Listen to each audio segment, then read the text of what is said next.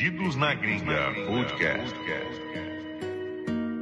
Salve, salve comunidade do Perdidos na Gringa Podcast, diretamente dos estúdios endinheirados aqui do Perdidos na Gringa. Vamos falar hoje aqui com a Thelma, ela vai falar sobre investimento aqui nos Estados Unidos. Se você gosta de dinheiro, hoje você está na live correta, sejam todos muito bem-vindos. Diretora, boa noite. Boa noite, tudo bom? Tudo bem? Tudo Você está jóia. preparada para aprender a ganhar dinheiro, Estou preparada. a investir? Sim. Ah, é bom porque você é uma mulher que tem muito dinheiro, agora vai Uau. aprender a investir. Olha lá, Thelma, boa noite. Oi, Tudo gente, bem? boa noite, tudo bem, Fábio? Obrigada por, por me receber aqui hoje. Obrigado eu, diretamente da Califórnia, hein? Uhum. Olha só, diretora, veio diretamente da Califórnia pra cá pra nos prestigiar com essa live maravilhosa, olha aí.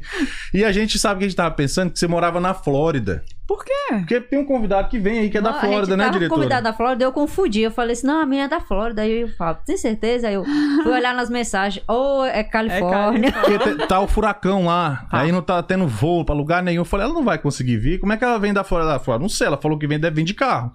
De repente tá fugindo do Aí, furacão. Eu É, olhei, eu falei, pode troquei os convidados. Aí ela, aí ela foi olhar direito e falou: não, não, ela vem da, da, da Califórnia e tal. E muito obrigado por ter vindo. Você é de onde lá da Califórnia? É Sacramento, é uma cidade próximo da Bay Area, ali do Vale do Você já foi em São Francisco, bonito, hein? Isso. Lugar, que lugar bonito. Lindo. Massa, Bem massa. bonito, ó. É isso aí. Vou só cumprimentar aqui nossos patrocinadores e a gente começa então o nosso bate-papo de hoje. Vai deixando a sua pergunta no chat. Você que tem dúvidas sobre economia, fica aí que vai valer muito a pena. Tá? Eu já vi a live dela hoje, sabe tudo aqui. Vamos lá, eu queria mandar aquele forte abraço aí pro Hilton Remese, né? Remese de Paula Hilton é o é o Instagram dele. Se quer comprar ou vender o seu imóvel na região de Atlanta e da Georgia, você pode procurar esse profissional que ele vai te entregar as melhores opções dentro da sua necessidade, tá bom? Ele trabalha com o pessoal do Atlanta Communities, então ele tem aí uma vasta gama de opções para você, para você é, comprar para investir, né? Assim como nossa amiga faz aqui, investimento. Ele diz que é um bom, um bom investimento também. Já já a gente fala disso também, Também. investimento de imóveis, né? Você já tem casa própria? Não. Pois é. Você, quando vier comprar, quiser, vem morar aqui em Atlanta, aí você compra com ele. com Isso, Regis. olha aí, Ah, ó. Vou co- já tenho vizinhos. Pois já é. tenho amigos vizinhos aqui. Pronto. Tá aqui a Mona Lisa, que veio também no. Que ela também trabalha com economia, né? Já vamos agendar ela depois aqui pra fazer um podcast com a gente também. Não sei nem se ela quer, se ela gosta. É, já convida ao vivo, que é pra, Pra pessoa não- nem dizer não, né? Pra não negar. Ela gosta, ela gosta, quero nem saber. Ela Pois gosta. é. Vamos convidar sim. É. Foi ótimo, quero nem saber, ela gosta. Então, galera, é isso. Hilton Remese, é, ele, o, o Instagram dele é Remese de Paula Hilton. Você pode chamar ele lá no inbox, tirar suas dúvidas, que ele vai te tirar toda qualquer dúvida de comprar sua casa aqui, beleza? E se você quiser financiar, se você não é milionário assim como a Thelma, você precisa financiar, até uma compra à vista, né? Compra à vista. se você precisar financiar a casa própria, aí você fala com o Alvorada Mortgage, que é a Jade Taylor, né? Que você precisa ir para investir, para para morar. Se você quer saber aqueles trâmites que muitas vezes pra gente que não entende acaba sendo complicado sobre contratos, taxa de juros que tá mudando, né, Thelma? As taxas vem mudando bastante aí. Ainda bem, né? Ah, Ainda bem, mais Pra ou uns- menos. É, pra uns e pra outros é. Depende, Depende de enquanto uns choram, tá. outros vêm de lenço, né? Aquela velha, velha, velha história. Mas você não é obrigado a saber de tudo isso. Você pode falar com a Jade, que ela sim vai te explicar todos os detalhes que você precisa saber sobre o financiamento da casa própria aqui na, na, Na região. na região de Atlanta e na Flórida, né, diretora? Ela também É, tá ela trabalhando atua com a na- Flórida. Na Flórida também. Isso aí. Se você conseguir comprar alguma casa depois desse furacão lá, se restar alguma pra vender, você procura a Jade. Brincadeira, né, gente? Agora vai É. estar mais barato, eu acho. É, é, o negócio foi feio lá. A gente Foi. brinca assim, mas tá arriscado chegar alguma coisa aqui ainda também. A gente tá rindo pra não chorar aqui. E aí, Seven Signs. Toda essa parte aqui que você pode ver físicas de copo, aquele sign ali, esse boné.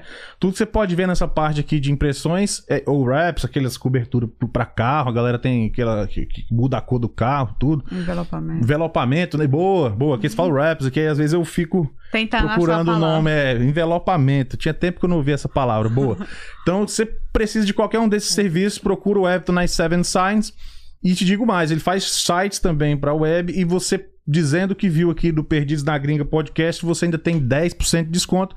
Os caras estão há 23 anos na, na ativa e quatro deles aqui nos Estados Unidos. Então vão poder te ajudar em tudo que você precisar na identidade visual da sua empresa. E eu tenho aqui o pessoal também do Rose Brazilian Bakery. Você gosta de comida brasileira? Adoro. Boa, né? foi lá hoje, não, né? Não? Pois deveriam. Lá é Eu bom, vou, hein? Você vou. gosta de comida Sábado brasileira. tem uma feijoada muito boa lá. É. Uau, então vou lá. Na verdade, são as quartas e, e sábados, né? Como hoje já não dá mais tempo, mas você ainda tem a chance de ir sábado, cara, você vai lembrar daquela feijoada do Brasil na hora. Onde é lá em Alfa... ah, Fica em. Na, na Kenton Road. Em Marieta. Marieta, Marieta. na Kenton Road. Sim. É famosa, eu já, eu já fiquei sabendo da fama Ó. dessa. Essa aqui eu fui lá. E tem também até a mercearia pra você levar pra casa, alguma coisa pra fazer pão de queijo e tal. Essas é, biscoitos, as coisas do Brasil, bem bacana. Sempre a gente vai lá e sempre traz alguma coisa e tudo. E por fim, aqui o Veras Maids. Se você precisa de serviço de limpeza, Veras Maids, né? Precisa de limpeza aí, casas e escritórios. São seis anos de experiência aqui na região. Pode chamar esse pessoal, profissionais do mais alto gabarito, pra deixar sua casa assim, ó, um brinco. Uau. É isso aí. Veras Made está aqui do lado, todas as informações que você quer saber. E por último, por enquanto, o nosso quadro de patrocínios está fechado. A gente não está pegando novos patrocínios. Assim que reabrir, a gente anuncia aqui, porque a gente quer deixar sempre essa grade bem organizada para não ficar muito flodado aí para quem está assistindo. Tá bom? Fica ligado se você tá com alguma empresa que quer colocar aqui para a gente trocar essa ideia e mostrar o trabalho. Quando a gente abrir de novo, a gente avisa aqui, tá bom? Então é isso, né, diretora, por enquanto? Isso aí, por enquanto. É, vamos começar aqui nosso bate-papo então com a Thelma. O pessoal já tá aqui no chat, ó, mandando um monte de mensagem. Manda aí que daqui a pouco a gente lê, galera. É Isso aí. E aí, Thelma, me conte um pouco dessa sua história, que a gente gosta sempre de saber. Você acha que é a primeira entrevistada nossa que mora na Califórnia. Hum. E a gente quer saber de onde que você vem do Brasil, como começou a sua trajetória aqui. Bom, eu moro aqui há cinco anos. Ontem, anteontem, fizeram cinco anos, aniversário agora, recentemente. Pô. É, eu vim casada com dois filhos pequenininhos. E lá no Brasil eu trabalhava os últimos oito anos com indústria farmacêutica. Aham. Não tinha nada a ver com ah, mundo de investimentos, nada a ver com isso. E eu vim pra cá, eu e meu marido, querendo uma vida diferente para os nossos filhos. Porque lá no Brasil a gente tinha uma vida, né? Até que não era ruim, não. Mas era tipo. que mais? Não dá. Fica sem aquela perspectiva, vamos crescer mais pra onde? Essa- Isso. Então, bom, foi ali um ponto de. Putz, uma decisão muito difícil. Eu que, eu que quis vir, o meu marido ficou. Você tá louca? Com dois meninos, duas crianças pequenas, e amadurecemos a ideia e viemos. Nós tínhamos um casal de amigos lá, na- lá em Sacramento, nessa cidade. Uhum. E viemos, começamos. Quando, quando eu cheguei aqui, eu não sabia o que, que eu ia fazer para trabalhar. Mas a gente veio organizado financeiramente, então não passamos perrengue de dinheiro. Bom, já, já é muita bom, é muita coisa. É muita coisa. Ah, Quando eu opa. ouço, tem umas histórias que a gente ouve que fica pensando, putz, como que a pessoa saiu dessa? Parece uma novela, né?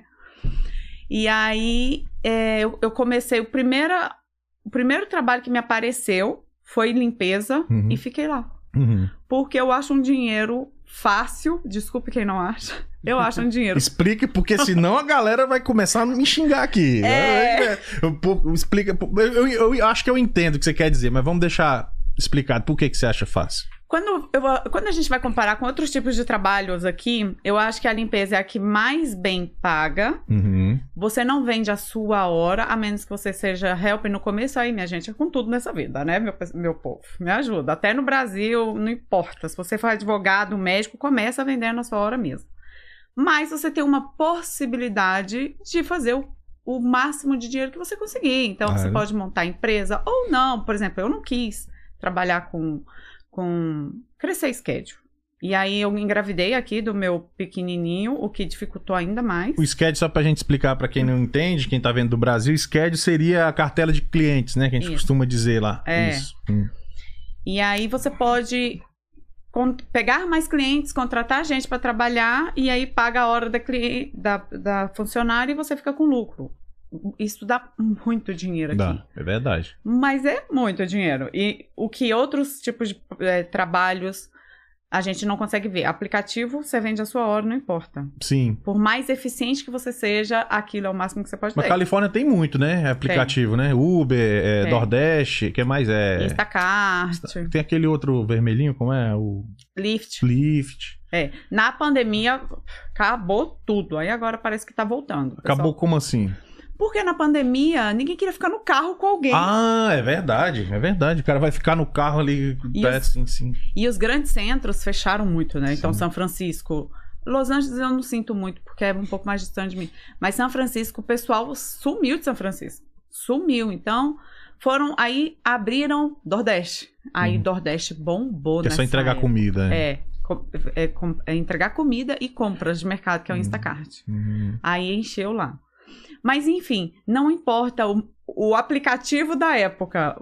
Tem um teto, você não ganha mais do que aquilo. E na limpeza, ou também na construção para os meninos, os meninos, óbvio. Não, mas tem homem que limpa também. Tem homem que Tem- limpa. tem- Eu já vi mulher na construção também. Também. Ó, trabalhando mais do que homem. Ah. Muitos homens, pelo menos, por aí. Isso. Mas a predominância Assim, é. é. Assim, sim, tá, sim. gente? Não é. Não, não, eu- a gente entende que não é ceti- ceticismo, eu entendi. Isso. É porque é, a do- predominância na construção, sim, é mais homem, na limpeza, sim, é mais mulher. Tipo, lá na Flórida tem mais rota de piscina. Isso na Califórnia eu nunca vi. Rota de piscina. Piscineiro? Ah, tá, tipo, limpar a piscina. Isso. Hum, Eu não sabia. Eu- É porque o menino que trabalha comigo hoje no digital é de lá. Ele fala, Thelma, que é muito é, comum esse negócio de rota de piscina. Eu imagino que seja mais homens também. uhum. Então, a- a- esse tipo, esse formato de trabalho, de empresa, você pode crescer aqui o seu limite. Você pode crescer o máximo que você estiver disposto a trabalhar, né? E eu tinha dois filhos pequenos. Queria mais um filho. Sempre quis. Meu gol eram três filhos. Sim. Quando chegou aqui que eu pensei, uai, por que não, né? Agora que eu quero mesmo outro Uhum. filho. Que a vida aqui é mais fácil. Eu acho. A vida aqui é mais Não, é, isso é verdade, isso é verdade. é. Embora, mesmo longe Venhamos da e família... convenhamos, é, é mais fácil. Assim, É você, é- fácil. você vive mais, mais seguro, você, você é mais bem remunerado, enfim. É mais tranquilo, né? Eu Uhum. trabalhava menos horas por dia. E no Brasil eu tinha um bom emprego, mas, putz, trabalho é uma pressão e tal. É outra pegada, né? Hum. Então, por causa disso, eu não quis crescer schedule, eu nunca quis. Nunca quis. Eu olhava aquilo e ai, que preguiça, não queria. Você conseguia limpar quantas casas por dia? É, eu limpava três sozinha. Ou é, é pesado, três por Mas dia. é pesado. porque eu não sei qual, é- qual o tamanho das casas aqui. Mas lá na Califórnia tem casas grandes, mas são menor. Aí você tem que colocar uma menor, uma Ah, maior. tá, entendi. Não era três grandes, por exemplo. É. entendi. E a maior parte do tempo eu trabalhava com uma amiga, meio que em espécie em sistema de sociedade. Mas eu também passei muita casa porcentagem. Quando Sim. eu tava grávida, quando eu ganhei neném, passei muita casa porcentagem. Depois eu comecei a Tá. cansar, não quis. Chega, não tô afim. E aí, quando eu estava grávida, eu descobri que eu poderia investir meu dinheiro Olha aí.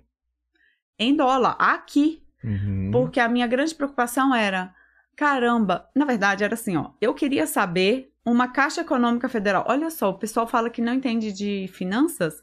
Eu não sabia nem que existia o savings. Você sabe que existe? Sim, pô, poupança, né? É, Seria eu não poupança sabia aqui. que É. existia. Uhum. Eu tava procurando uma poupança. Eu- essas coisas mais básicas eu sabia porque eu dei muita sorte na época, porque o, o cara que hoje, até hoje é meu amigo, esse, esse que eu acabei de anunciar aqui, o Ramsey, que é o Uhum. real estate, na época ele trabalhava no Alsfago. Então muita coisinha assim desse básico ele já me, Ele já me falou logo de, de chegada, assim. É. É, olha só. Uhum, E eu não sabia. uhum. E eu só queria isso. Eu, será que não tem uma Caixa Econômica Federal aqui pra eu guardar pelo menos um dinheirinho ali? Eu tinha medo. O meu medo era o dinheiro do aluguel.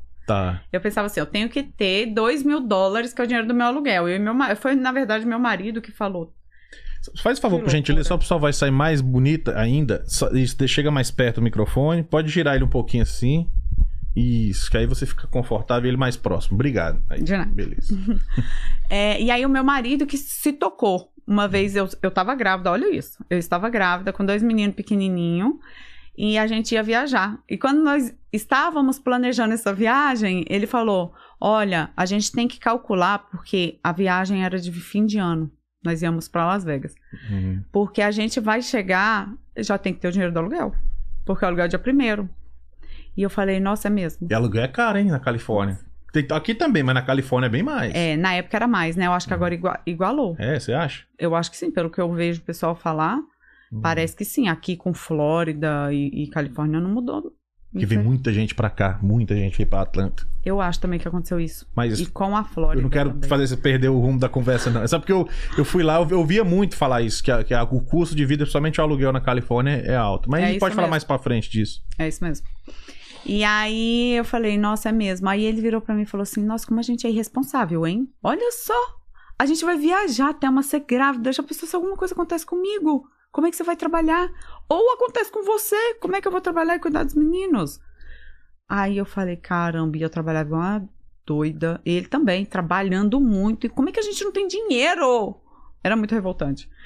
Aí, quando eu voltei da, da viagem, eu já tava grávida, né? Quando eu voltei de viagem, eu voltei atacada. Eu falei, não, pelo menos uma caixa econômica para guardar o dinheiro do aluguel. Eu vou achar aqui. Tá certo. Aí eu comecei a procurar sobre isso. E eu descobri que aqui é muito mais fácil investir do que no Brasil. Sim. E eu ficava assim, meu Deus, onde é que eu tava todo esse tempo? Tá no país que 72% dos americanos investem, é isso? É. Por aí? 72, não lembro direito. É. né? É, eles investem. Tem americano que investe e não tem dinheiro em savings, por exemplo. Não tem reserva de emergência. O Sério. quanto que a cultura de investir aqui é tão forte, né? O quanto que eles confiam tanto no longo prazo aqui. Eles, Eles investem, por exemplo, em ações. em ações. Compram, Boa, boa. por exemplo, eles têm ação da Apple, exemplo, tá? Tem ação de qualquer coisa, Facebook, não sei, e não tem um dinheiro na poupança. Hum. Olha o tanto que a cultura é diferente, né? Eles confiam nas empresas aqui, né? São empresas normalmente. São as maiores empresas do mundo, né? É, vamos Sim. falar de Apple, Microsoft, enfim, É, é, Google, são as maiores do mundo. Então o cara sabe que aquela empresa não vai quebrar do dia pra noite. isso. Muito bom você falar isso, porque eu falo pro pessoal, eles ficam falando, os meus alunos, vou chegar lá pra vocês saberem quem são os meus alunos. Eles falam, Thelma, mas e se quebrar? Eu, gente, se a Apple quebrar, ela não vai quebrar do dia pra noite. E vai levar muita gente junto. E ela vai quebrar, tipo aqueles filmes, né? Pode até morrer, mas morre atirando. Uhum. Vai fazer um barulho tão grande que você vai saber. É bem antes, é. Isso é. E duvido, a Apple não quebra. Outras empresas compram a Apple. É uma Uhum. marca absurda, não quebra. Imagina se o Walmart vai quebrar. É difícil até de imaginar. Não, Eles são marca. players de mercado, né? A marca não morre, pessoal, Uhum. não morre. Aí eu comecei a estudar e quando eu descobri que, opa, tem savings aqui, ou seja, eu posso guardar meu dinheiro. Depois eu descobri que eu poderia investir, mesmo como imigrante, que era outra coisa que eu não fazia a mínima ideia. Depois eu descobri que é mais fácil por causa da taxa de juros, né, e tal. É muito mais fácil a gente investir aqui do que no Brasil. Uhum. Eu hoje ensino a investir aqui nos Estados Unidos, eu não invisto no Brasil. Olha só. Porque é muito difícil. Protege patrimônio moeda forte também, né? Querendo ou não, É. o real Além perde muito disso. valor. Foi, foi 30% nos últimos cinco anos que o real perdeu valor, se não É. me engano. É muita coisa. Desde sua. Desde que o real existe, já perdeu mais de 90% do valor. Você vê? Você- quer dizer, em 94, um real valia quase dois, vamos botar. Era. Você tinha, putz, quase, quase o valor dele todo. E, e o dólar, desde quando? O dólar tem mais de 100 anos. Ele perdeu 27% há mais de 100 anos. Mais de 100 anos, nem se compara. E não é que a moeda não perca valor. Ela vai perder, né? A gente sabe que vai perder, tudo perde valor. O dólar, o. O. O. o oh, meu Deus, o ouro. O Ô, ouro também é volátil, tem lá a sua volatilidade. Mas o problema é a velocidade com que se perde sim, valor. a dilap- dilapidação do patrimônio. É. Você falou até se for falar- eu achei que você ia falar do euro, porque o euro esses dias estava páreo, páreo com o dólar, isso já não acontecia há muitos anos, né? Desde 2002. Desde 2002, né? A última, mas antes disso, na década de 80. Pois é, o, o euro ficou um euro, um dólar, cara. Eu falei que, nossa, como é que pode? Nossa, tá, tá uma loucura. Esse cenário econômico, infelizmente, não é que os Estados Unidos está melhor, não. É que, infelizmente, o resto do mundo tá pior. É. E aí os Estados Unidos está se fortalecendo a economia, a moeda, né, perante o mundo, porque são duas coisas aqui. Uma coisa é a crise que a gente está vivendo que vai piorar, infelizmente, Sim. no próximo ano. Última inflação. Como é que é? A maior inflação dos últimos 40 anos. Isso. É uma beleza. É Caiu uma bem na beleza. nossa época, né? É. Tanto tempo que teve pra acontecer, tinha que ser logo agora. Pandemia na nossa Pandemia, guerra na, na Ucrânia com a Rússia. Uma delícia. Tá cheio de histórias pra Tá gente. faltando o quê, né? Ameaça de, de bomba nuclear Já aí tá do bom, outro gente. maluco lá. Chega de momentos históricos. É, né? chega, né? bem. Tinha que ser tudo de- dessa década, né? Que a gente veio pra cá, né? Eu tô cheio de história pra contar pros filhos, pros É. netos. Opa, nem fala. Já tá bom, já chega. Já chega. Mas vamos lá, vamos continuando. E aí eu comecei a aprender a investir, comecei a investir. Fiz vários cursos aqui nos Estados Unidos, no Brasil. E eu fico brincando que já tem quatro anos isso. Meu filho tem três anos e pouco, né? Eu tava grávida. Eu fico brincando que é equivalente a uma faculdade, né? Eu Sim. teria feito uma faculdade.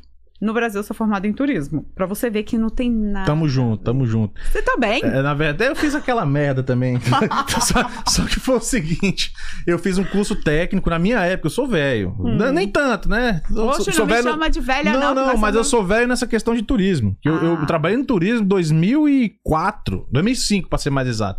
Então, você é velho. Trabalhador, hein? É, eu comecei bem, bem novinho mesmo. Eu, eu, eu saí do exército e fui pro turismo. E eu, isso com 18, 19 anos. Você é de que então. lugar de Brasil? Sou de Brasília. Oxe, Uhum. eu também.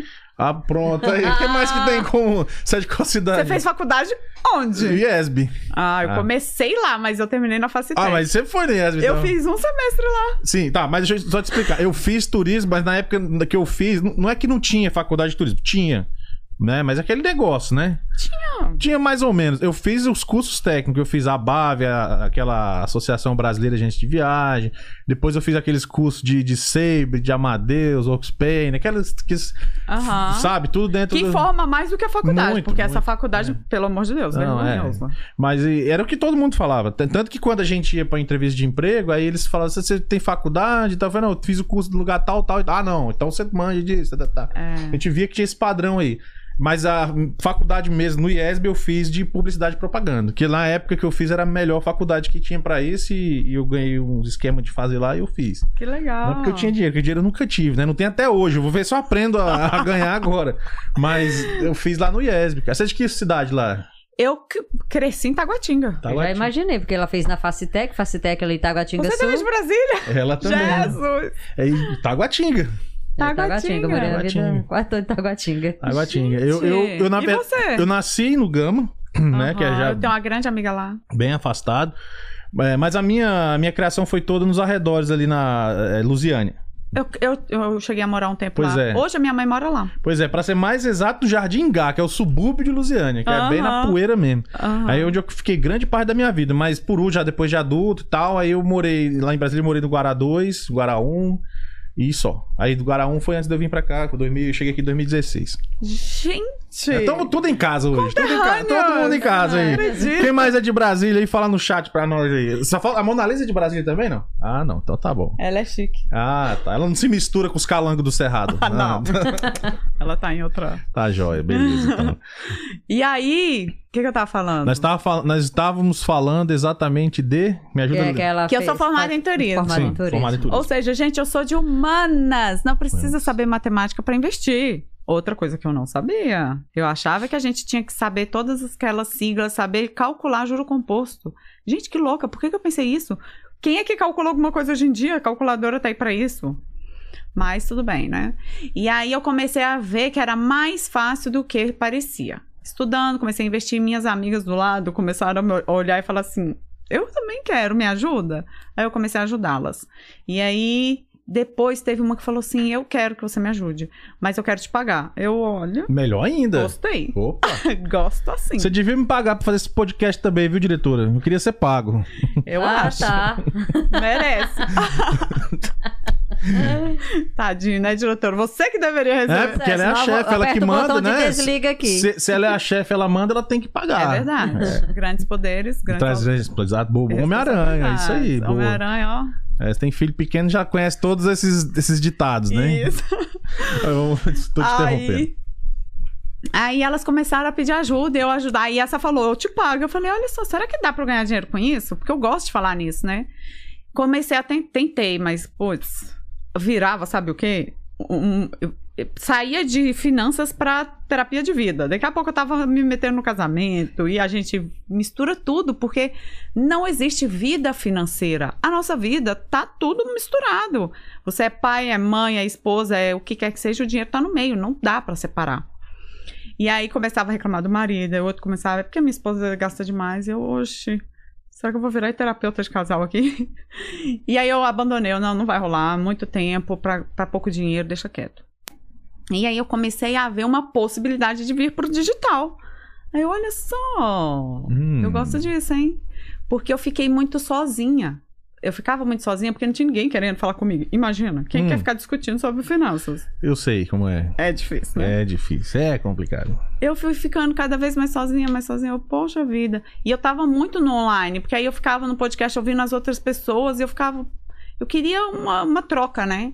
E aí, em- tem um ano que eu abri meu Instagram. Uhum. Eu sozinha, muito doida, abri meu Instagram, comecei a fazer umas coisas no Canva lá, esses posts, coisas Hum. mais simples, né?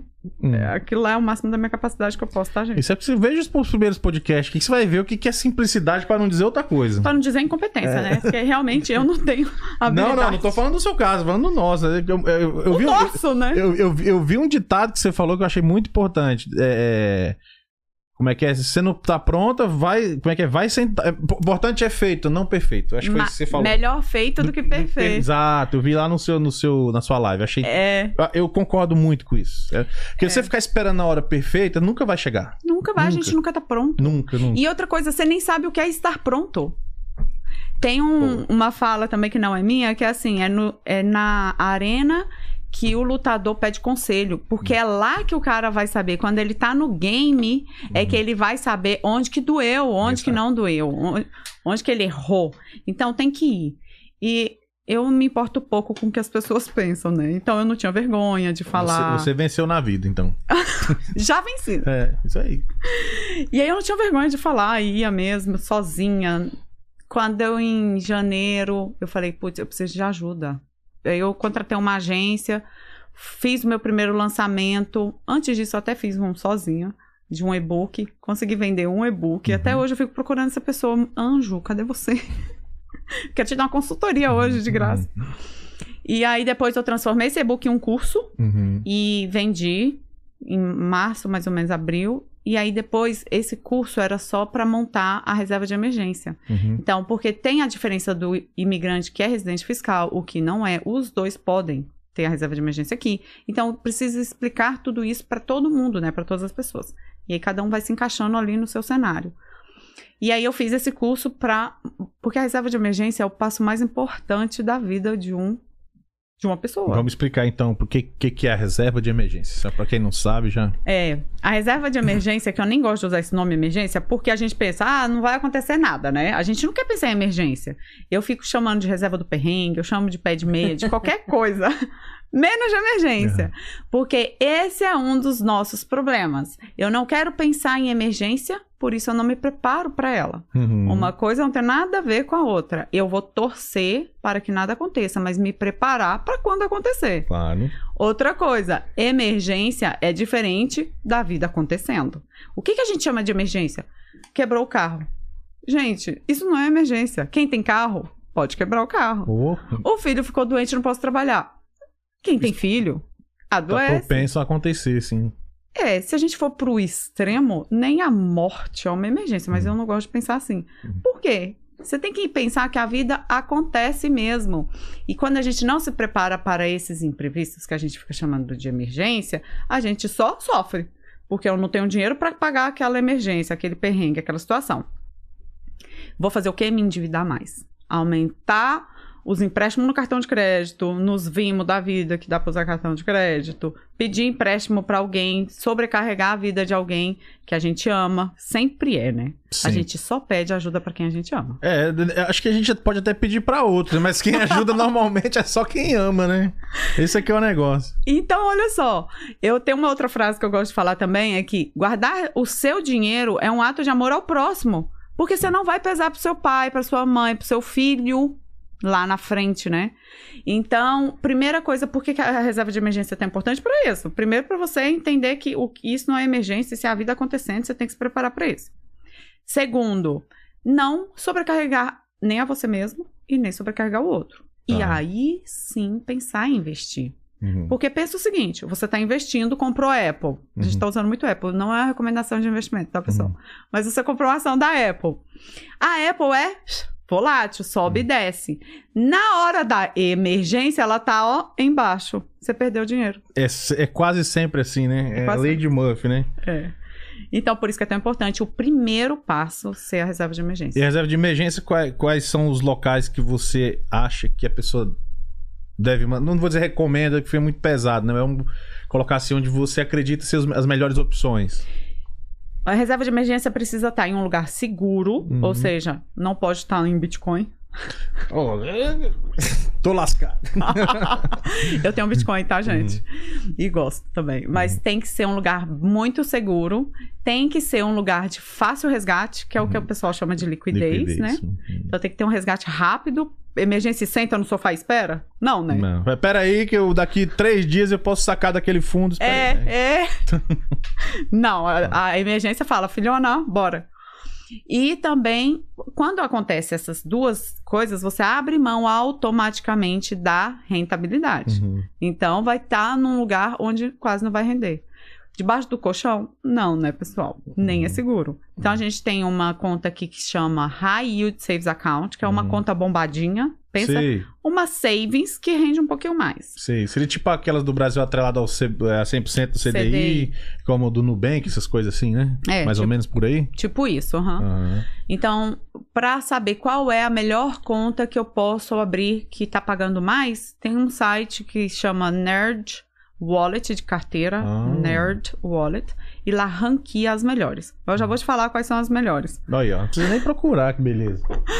Se você é residente fiscal aqui, ou seja, tem ITIN ou Social Security Number, você pode. Tem a American Express, que tem boas taxas, tem a Marcos, que tem boas taxas, mas a American Express não aceita ITIN, só Social. Uhum. E aí pode usar a Marcos para quem tem a ITIN, tem outros também, né? Então, e quem não tem? Não tenho nada disso, Thelma, só tenho o meu passaporte e vivo aqui nos Estados Unidos. Uma outra coisa importante. Reserva de emergência tem que estar na sua moeda. Se você está no Brasil, Uhum. tem que estar em real. Claro. Se você está em Portugal, tem que estar em euro. Porque lembra que a, a, a reserva, a emergência não espera, né? Sim. Você vai ter que pegar o dinheiro na hora. E aí, se tiver aqui nos Estados Unidos e só tiver o passaporte, tem que comprar um Tesouro Nacional Americano, por exemplo. Que vai render quase nada, mas é o produto mais seguro do mundo. Uhum. E é mais que o saving? Mais do que rentabilidade? A, a rentabilidade seria maior que a do saving? Mesma coisa. Mesma coisa para pior. Aham. Tesouro Nacional Uhum. paga quase nada. Uhum.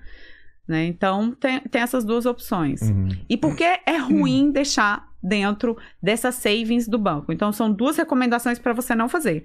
Uma, dentro do banco não tem aquela savings do Uhum. banco que fica ali do ladinho da Uma- conta A corrente, poupança ali. que ela fica ali, me gasta. Aham. É facinho, né? Só fazer o switch ali. É fácil de gastar. A rentabilidade é pior ainda. Uhum. É 0,1 ao ano. Hum, nada. Nada, nada. Não protege nem da inflação. É. E ainda fica ali pra te sabotar, né? Que a gente fica se sabotando o tempo Tá todo. fácil, né? Tá ali, é, tá aqui mesmo. é- E a gente tem uma sensação de que tá sobrando. É verdade. E não tá, gente. Não tá. Aquele dinheiro tem dono. Uhum. E por isso que você não pode deixar lá e outro lugar que não pode deixar também é debaixo do colchão. Uhum. Pelos mesmos motivos, pessoal. Não rende nada e a gente pega fácil. Tá Uhum. fácil. Deu um apertinho aqui, você nem pensa muito. Ah, deixa eu ver se eu não consigo fazer um dinheiro por ali. Você nem pensa, você vai lá e pega o dinheiro. É verdade. Tá à mão, né? Tá, É. tá simples. Isso. Então não deixem nesses dois lugares. Ok, ok. Quando você. Deixa eu tomar uma aguinha, né? Vamos deixar ela. tá fazendo. Esse aí é pro pessoal do, do, do TikTok? Ah, legal. A gente tá fazendo uma. Aí, galera, quem quiser ir pro vermelhinho, tá aí em cima, não pode falar o nome, senão eles dão, dão ban lá. Tá na bio aí. Olha esse- só, no é, a gente TikTok. Faz, faz um pouquinho só pra galera ver se vem pra cá junto com a gente. Aí quando você percebeu, falou assim, agora eu posso juntar minha grana. Você começou pelo, pelo save básico, né, ali. Pela high yield, vocês Pela acabam. raio. Nunca abriu uma savings. Nunca abriu saves. E como é que foi os próximos passos? Como, é que você percebeu que podia é, é, dar um passo mais arriscado, aumentar a sua, a sua exposição a outros, a outros ativos? Dá o próximo passo, né? Uhum. Eu costumo falar que é como se você, se você tiver só a reserva de emergência, eh, você tá, você tá remando só com um, um lado. Para avançar, a gente precisa dos dois lados, que é pensar no longo prazo, né? O Bitcoin foi uma coisa mais na frente que eh, eu precisei aprender um pouco mais antes de botar o dinheiro. Eu ficava brincando e ainda brinco que é dinheiro de cachaça. Hum, sim. A gente não pode investir em um ativo tão volátil, um dinheiro que a gente espera para daqui a 20 anos, né? Uhum. mas é um ótimo potencial de crescimento da carteira. Aí, logo assim, quando eu descobri a reserva de emergência, eu já comecei a investir.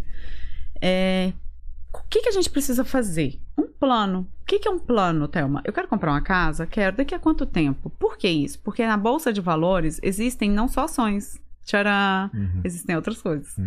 E eu não sabia, eu achei que era só ações. Então, tem fundos imobiliários aqui nos Estados Unidos que se chamam REITs, por exemplo. Existem ETFs, que são os queridinhos, assim.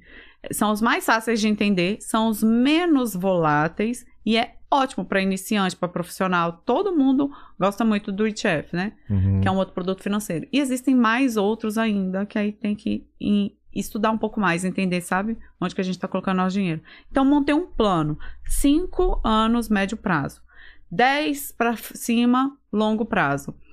Por quê? Porque quanto mais tempo você tem, mais volátil você pode permitir que a sua carteira seja. Porque a volatilidade é uma coisa positiva para a gente crescer, né? Você sabe muito bem disso. Uhum. Então, a gente tem que usar da volatilidade para aumentar o nosso patrimônio. Então, qual é a ideia? Ganhar dinheiro na bolsa? Veja bem, o que eu ensino é o longo prazo, que é o famoso buy and hold, né? Dentro disso tem várias outras estratégias que eu ensino in- individualmente, né, no curso, porque é um mundo diferente. Sim. Então a gente precisa estudar um pouco mais se a gente quer se tornar realmente um investidor e não usar a bolsa de valores de cassino Uhum. e depois ainda ficar reclamando. É, né? sai falando, ah, isso é, é- é- perde ainda sai falando, ah, dei azar. Ou, ah, o fulano lá falou, caí na dele e perdi dinheiro. Deu a dica quente, né? As famosas dica quente. Perdeu foi pouco. Uhum. Onde que você vai botar seu dinheiro na, na- no dica dos outros? Pois é, é uma coisa que às vezes a gente não entende. A pessoa vai, sei lá, vai comprar, sei lá, um telefone. A pessoa gasta ali algum tempo, né, verificando se o telefone atende a sua necessidade, se ele realmente precisa de um iPhone 14 ou se um mais barato. Daí ele gasta um tempo pesquisando, mas na hora de Uhum. comprar um investimento, a pessoa vai lá e vai na dica de qualquer pessoa, né? É. E, e ainda que seja uma pessoa do seu lado, um amigo do seu lado, uma pessoa que você confia, a vida dele é diferente da sua. Se ela sabe se ele tem back pro papai ajudar, ou a mãe, eu não sei. Você sabe se ele tem herança? Não sabe. Ah, eu sei que não tem. Tá bom, aí você vai cair junto com ele. Entendeu? É. Então a gente tem que ter um pouco de, é, de mais domínio sobre o nosso dinheiro, pensando no longo prazo, porque a gente trabalha muito para fazer dinheiro. Então qual é a ideia? Fazer dinheiro lá no trabalho nosso, lá, ó, fazer o dinheiro e dar aquele dinheiro investir para que ele multiplique e, e cresça no longo prazo.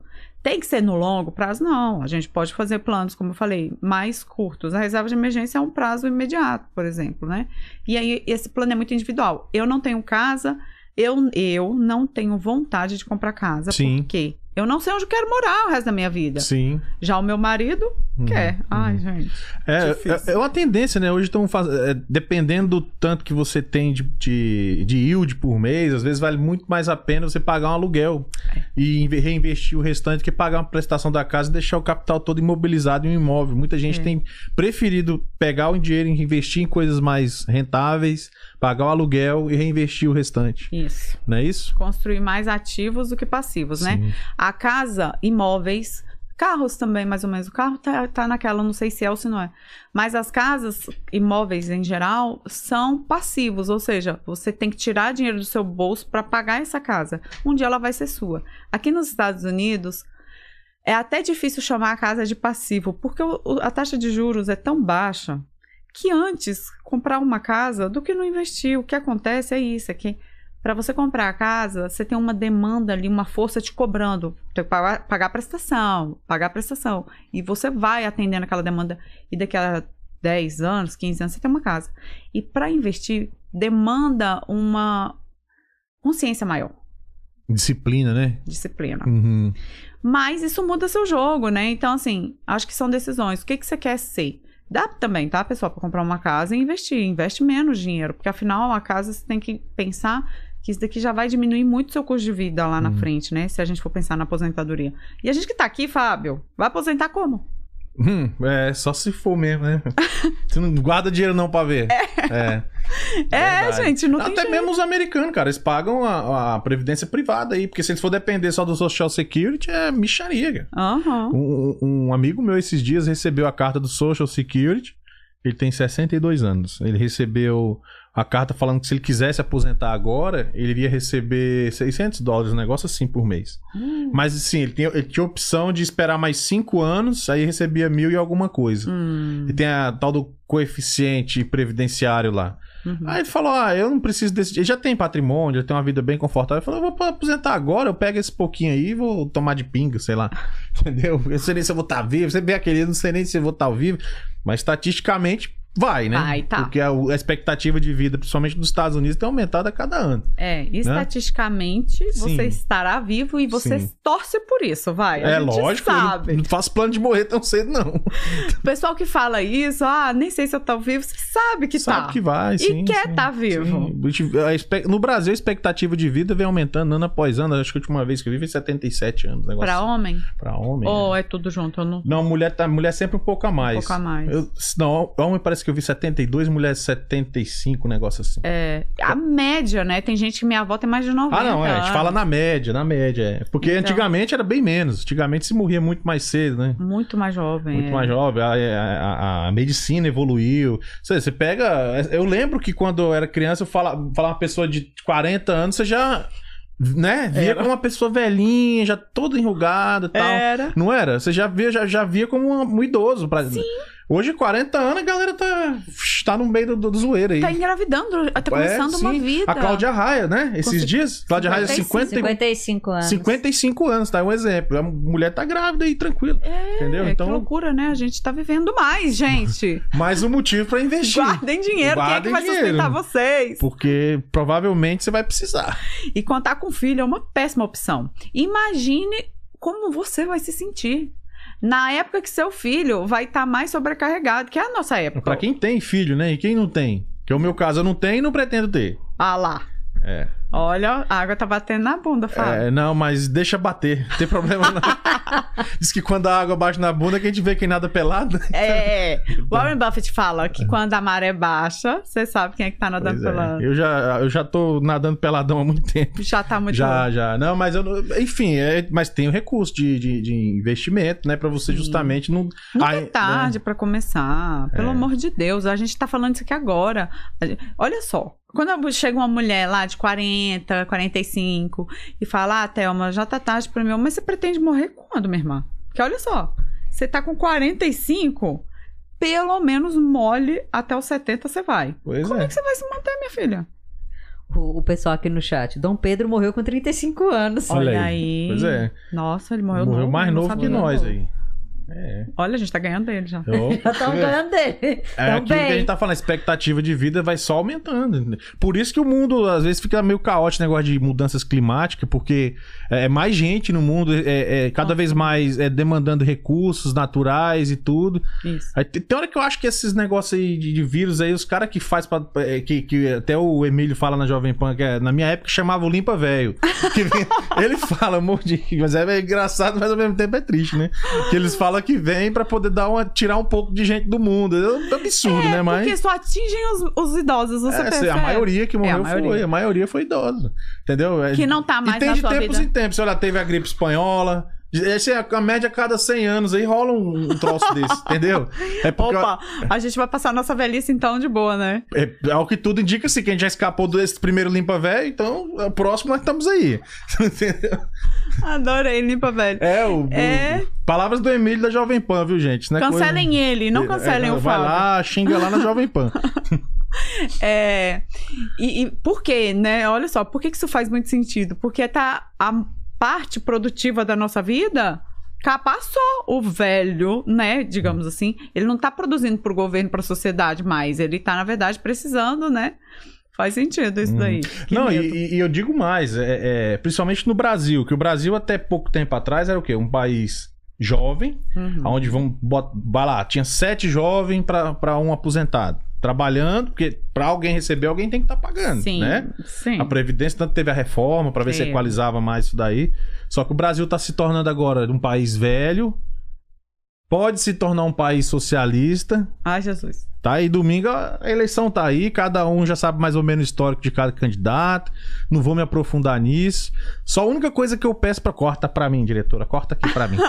a única coisa que eu peço é que vocês olhem pro retrospecto dos candidatos. Não vou falar X nem Y.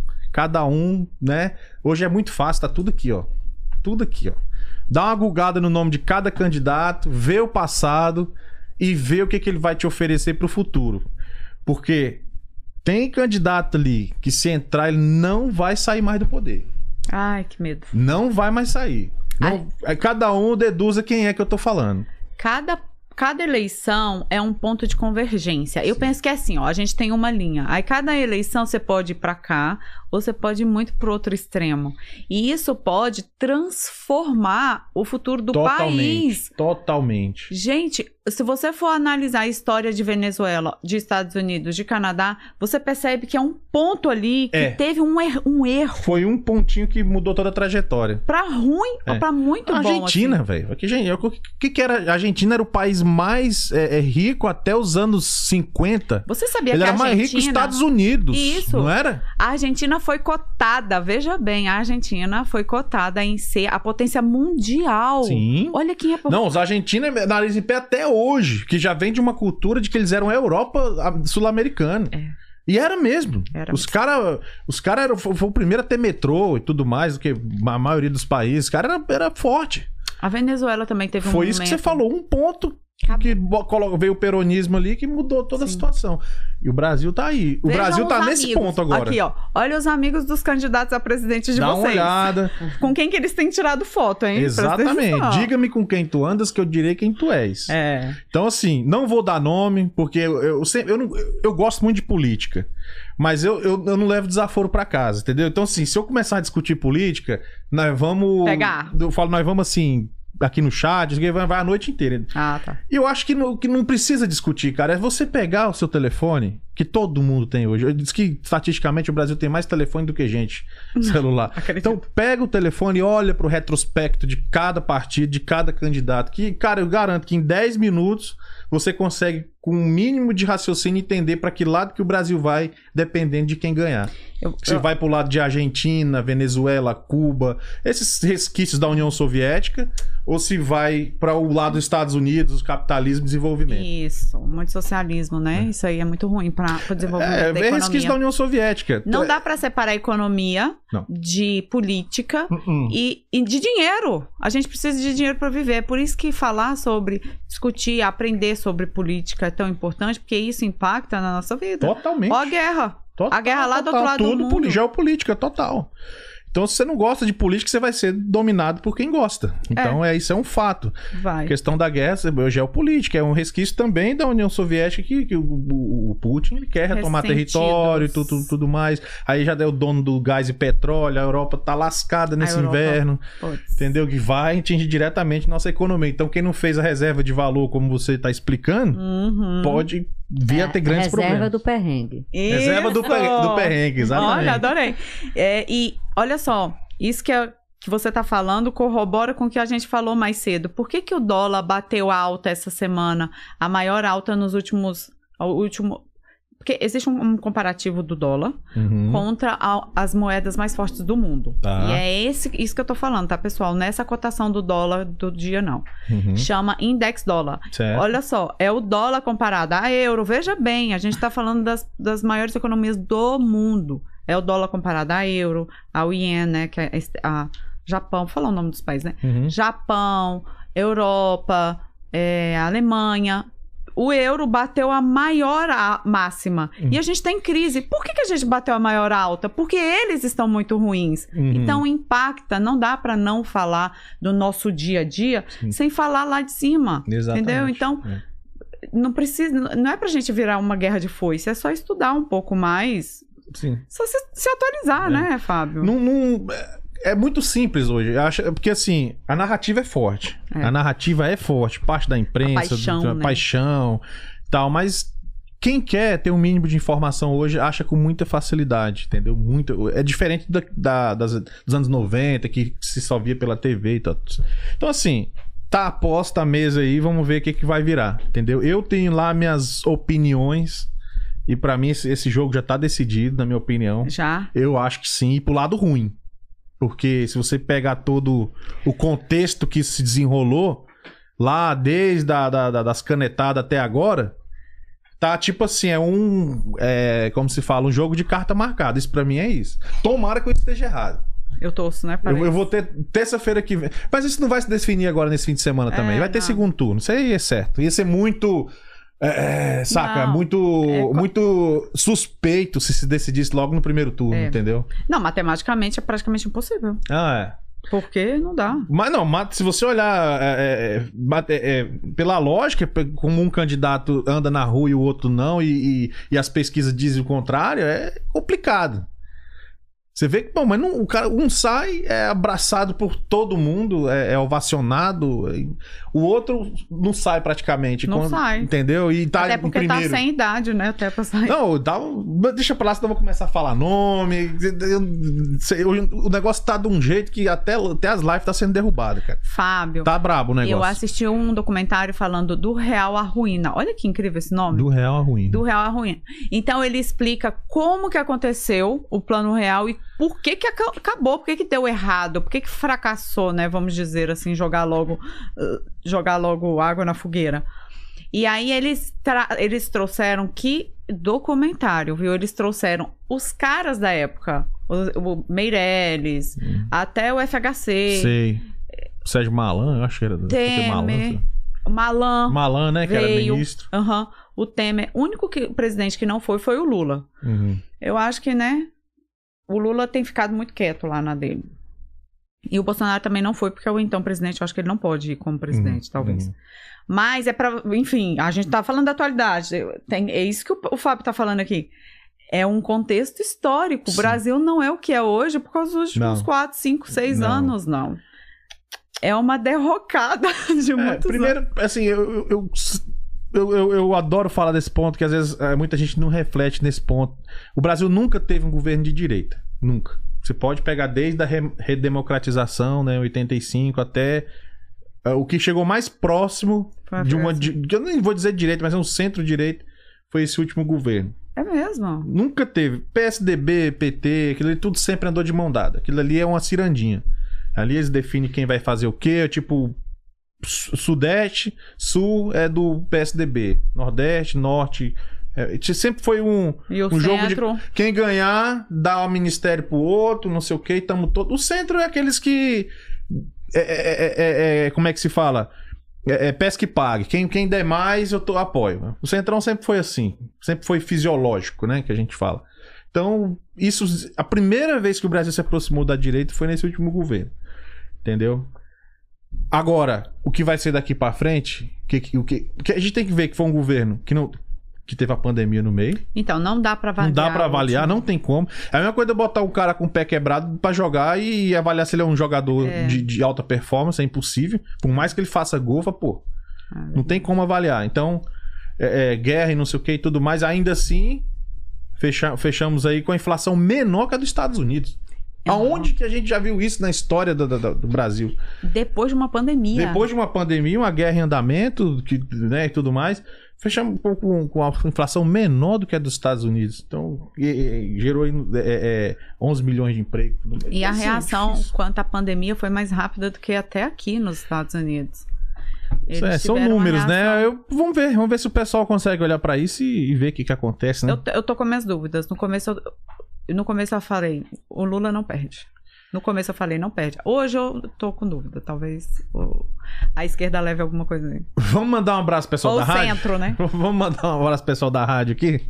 Esse, esse nome, se falar, cai a live. Cai a live. Ai, Tá- Jesus. Tá bravo, tá bravo. Vamos falar a esquerda então. É, me- é, é, Você você nunca foi derrubado da live, não, falando de política? Não? Não, eu acho que eu falo mais de dinheiro do que de política. Ah, é. o negócio tá, tá difícil. É. Vamos mandar um abraço pra, pra rádio então, diretora? Beleza. Você tem um programa. Como é que é? Esse programa seu lá tá semanal? Como é que você tá fazendo? Não, no meu Instagram eu faço lives semanais. Certo.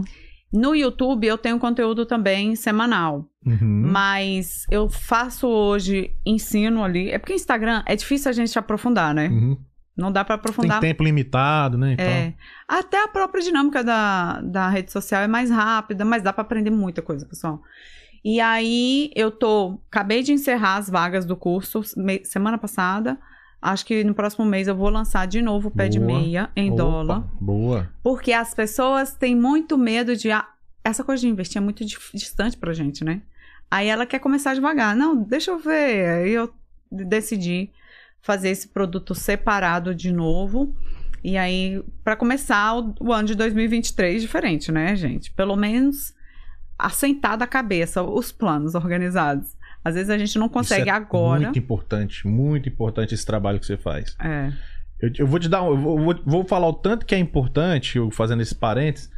Quando eu cheguei aqui em 2016, né? A gente não tem aquele costume assim no, no Brasil. Eu não tinha, né? Não vou falar a gente, vou falar por mim, né? Aham. Eu não tinha aquele costume de ganhar dinheiro pra sobrar. De você ir lá no mercado, comprar o que você precisa, comprar roupa, não sei o quê, e daí você. Opa, peraí, sobrou um dinheiro aqui. Você não, gente- eu não tinha esse costume. Normalmente Não. eu ficava devendo pro próximo. É. E eu comecei a perceber isso, padrão, você começa a trabalhar e tal, então começou a perceber. E eu não, eu não queria muito ter tido esse, esse curso que você faz. Por quê? Tudo, por mais que eu fui no YouTube, o YouTube tem, todos os conteúdos que você procurar tem, só que são informações muito soltas. Foi isso que aconteceu. Não é? Você demora muito a fazer um compilado dessas informações para você ver o que realmente é útil e, e- e o que, que não se contradiz. Até você entender. Demora muito tempo. Até Isso. você. Aí você pega pronto, igual você, É. você entrega, né? E aí eu queria te perguntar: você, você também faz a consultoria, sala de bate-papo, tira dúvida Aham. também? É isso que você tá falando, é, foi o que eu passei. Uhum. Porque era assim, ó, Thelma, a ação é isso. ETF é isso, isso é isso. E agora? Vou fazer o que com isso? Como que eu vou fazer? O que, que me, me atende melhor? Você É. não sabe. Então, aí por isso é que o passo a passo é muito importante. Primeiro, o que, que eu falei? Primeiro da reserva lá do perrengue, né? O pé de meia. Depois, os próximos passos. E esses passos são importantes, eles importam. Eles Uhum. são pré-requisito do próximo. O segundo tem que depender do primeiro e assim por diante. E é isso que eu fiz no curso. Eu trago a pessoa, tanto que as primeiras. A pessoa vai ouvir de ação no quinto módulo, se eu não me engano. Eu primeiro tenho que ensinar para ela por que, que você está investindo aqui. Você não está investindo aqui porque eu tô falando, porque eu apareci no seu Instagram com Uhum. esses meus olhos verdes. Você tem que saber por quê, né? Claro. E aí eu dou um cenário mais grande, assim, a o overview, né? Pra pessoa, ah, sem, ah ente- tá entendendo. E ganhando, entendendo confiança, ganhando confiança, entendendo o cenário, entendendo o que que é longo prazo, porque senão ela desiste. Porque senão ela não se convence.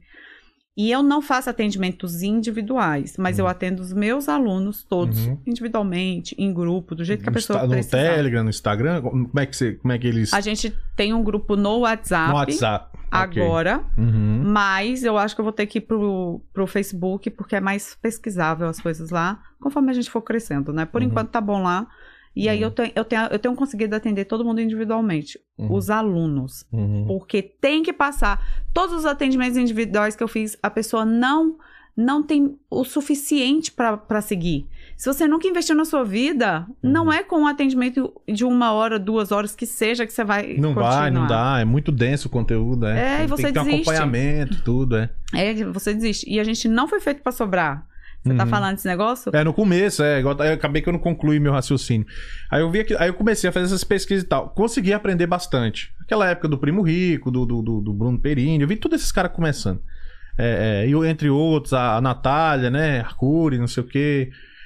Deu pra aprender, mas se eu tivesse pego o conteúdo já pronto, igual vocês criam os cursos, é, você, você pula muitas etapas, deixa de dar muita canelada. É. Aí, né, até aprender a abrir conta em corretor, que eu vi que você ensina também, de acordo com a, com a, com a documentação que a pessoa tem ou não aqui. Tudo isso ajuda, você poupa. E aqui o nosso tempo é muito caro, É. né? Aqui, se você perder duas horas numa pesquisa, se você estivesse pegando as mesmas duas horas para produzir, E, É? e em inglês é muito diferente do, nossa, da- do nosso hábito de.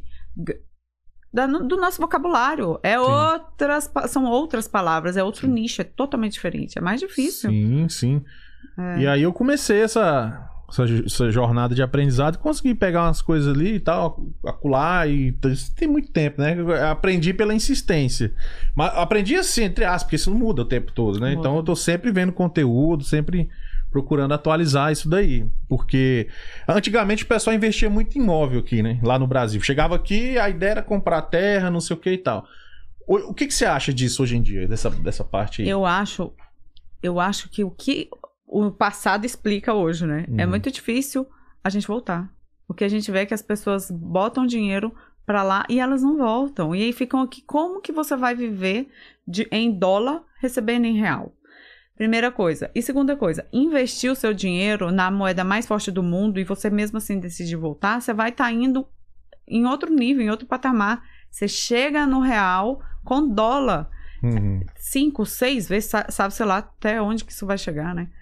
Então, investir nos Estados Unidos significa empoderar o seu patrimônio. Quando você traz do dólar para o real, você está empobrecendo o seu dinheiro. Ah, Thelma, depois eu converto. Depois, quando você converter, vai estar mais alto o real. Uhum. Você perde dinheiro nisso daqui.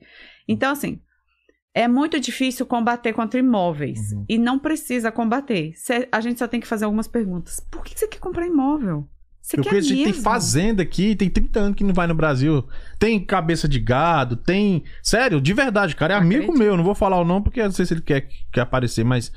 Cara, tem fazenda, cabeça de gado, caminhão, tem tudo na fazenda. Ele tem 30 anos que tá aqui e a fazenda tá lá, a família usufrui e tal, mas, tipo, E ele. um passo para ele acaba sendo um dinheiro inutilizado. Doado. entendeu? É, Ele tá deu. dando pro usufruto do- das pessoas. Dos outros. Se ele tivesse um fundo imobiliário, por exemplo, gerando ali uma, um Dividendo. juro composto, um dividendo mensal, ele ia ter uma, uma aposentadoria ainda melhor. É. E quando você vai em vender o dólar. imóvel, você não pode vender só o banheiro, por exemplo, né? É. Ainda tem esse problema. você precisa vender o im- Você passa um perrengue, como É. você gosta de falar. Você, você precisa dar grana. Não, mas não precisa de um milhão, eu preciso só de 200 mil. Não tem como. Ou, você vende abaixo do preço de mercado pra vender logo, que é, é o que mais acontece, É, né? Às vezes vale um milhão, o cara precisa de dos 800, ele entrega. Ali já deixa 200 pau na mesa. E aí ele pega e, e- e não pode vender só um banheiro, por exemplo. Tá vendo, gente? Não sou eu que tô falando. Ouçam o Fábio. Ah, mas. Ouçam, por favor. O- aqui, aqui no chat, o, o Marco William falou: Thelma simplifica muito esse mundo de investimentos. Ah, obrigada. Isso mesmo, porque é muito difícil, né? É uma coisa muito louca. Isso, esse exemplo que o Fábio deu é a realidade. A pessoa tem um milhão em imóveis, em patrimônio. Aí passa um perrengue e vai pedir empréstimo. Por quê? Vai fazer o quê? Vai vender o banheiro, né? Hum. O quarto, a sala? Não dá. É. Então, eu acho que a gente tem que perguntar a si mesmo: o que que eu quero? Para que, que eu quero imóvel? Não sei. Então não compra. Vamos investir o nosso dinheiro enquanto o seu dinheiro enquanto isso. Enquanto você não toma a decisão certa. Eu acho engraçado. Sabe o que, que é? Olha como a nossa cabeça funciona. E eu me boto no meio. Ah, eu não vou investir para daqui a 20 anos. Mas você compra uma casa para daqui a 20 anos. E você tá pagando os juros dessa casa para daqui a 20 anos. A nossa cabeça é muito louca, né? E quando você começa a investir para daqui a 10, 15, whatever, você tá recebendo os juros. Gente, de novo, não estou contra você comprar casa. Pode comprar, mas compra entendendo, compra consciente das coisas. E pode fazer os dois. Vai comprando a casa e investindo. Tem muitos clientes. Inclusive, eu fiz live essa semana. Eu tenho alunas que vêm, eu quero começar a investir para guardar o dinheiro para dar entrada na minha casa. Olha que incrível, ela vai comprar a casa dela e ela vai continuar com o hábito de investir o dinheiro. Sim. Porque depois que você tiver é, aposentado, você vai fazer. Você vai fazer o quê para comer? Vai vender alguma coisa da sua casa? Ou Vender uma banheiro? parede, o telhado, é. Não tem jeito. Você vai é. ter que continuar trabalhando. Você sabe que acho que vem muito do. Acho que muito disso de comprar é, terra, imóvel, é compreensível. Porque o Brasil, naquela época, no final dos anos 80, não tinha aquela inflação astronômica, né? De sei lá quantos por cento ao dia, que tinha até as maquinetazinhas. pá, pá, pá. Eu era criança, eu lembro. Você tava pegando um pacote de arroz e o cara tava vindo atrás remarcando o preço. Hiperinflação, né? Hiperinflação. é então, o que, que, o que, que o povo antigamente fazia muito? Comprava casa porque era um. Reserva de valor. Exatamente, uma reserva de valor, era uma coisa que não, não alterava o preço. Né? E no longo prazo você. Isso daí é. Porque o que, que, que, que o Fábio tá falando? O dinheiro não tinha, não prestava. Você tá com o dinheiro na mão hoje, mas você não sabia pra que, que ele servia. Isso. Então eu vou trocar em terra, porque essa terra aqui, daqui a 10, 15, 20 anos, eu vou querer. Sim. E esse é um ponto, mas o americano também gosta, não gosta de comprar casa? Eu- Eles gostam, mas eles têm uma. Eu, eu vejo que eles têm uma inteligência de, é, inteligência de investidor bem maior, né? Porque eles já, eles já vêm de um país que se formou em bases capitalistas. Eles a já bolsa deles é mais é antiga. bem mais antiga, muito mais é, empresas disponíveis pra, com ações. Então ele já cresce numa cultura de ensinar desde pequeno o que, que é uma ação. E a empresa é forte, né? As- Pra gente Sim. investir no Brasil, é um pouco mais difícil a gente achar.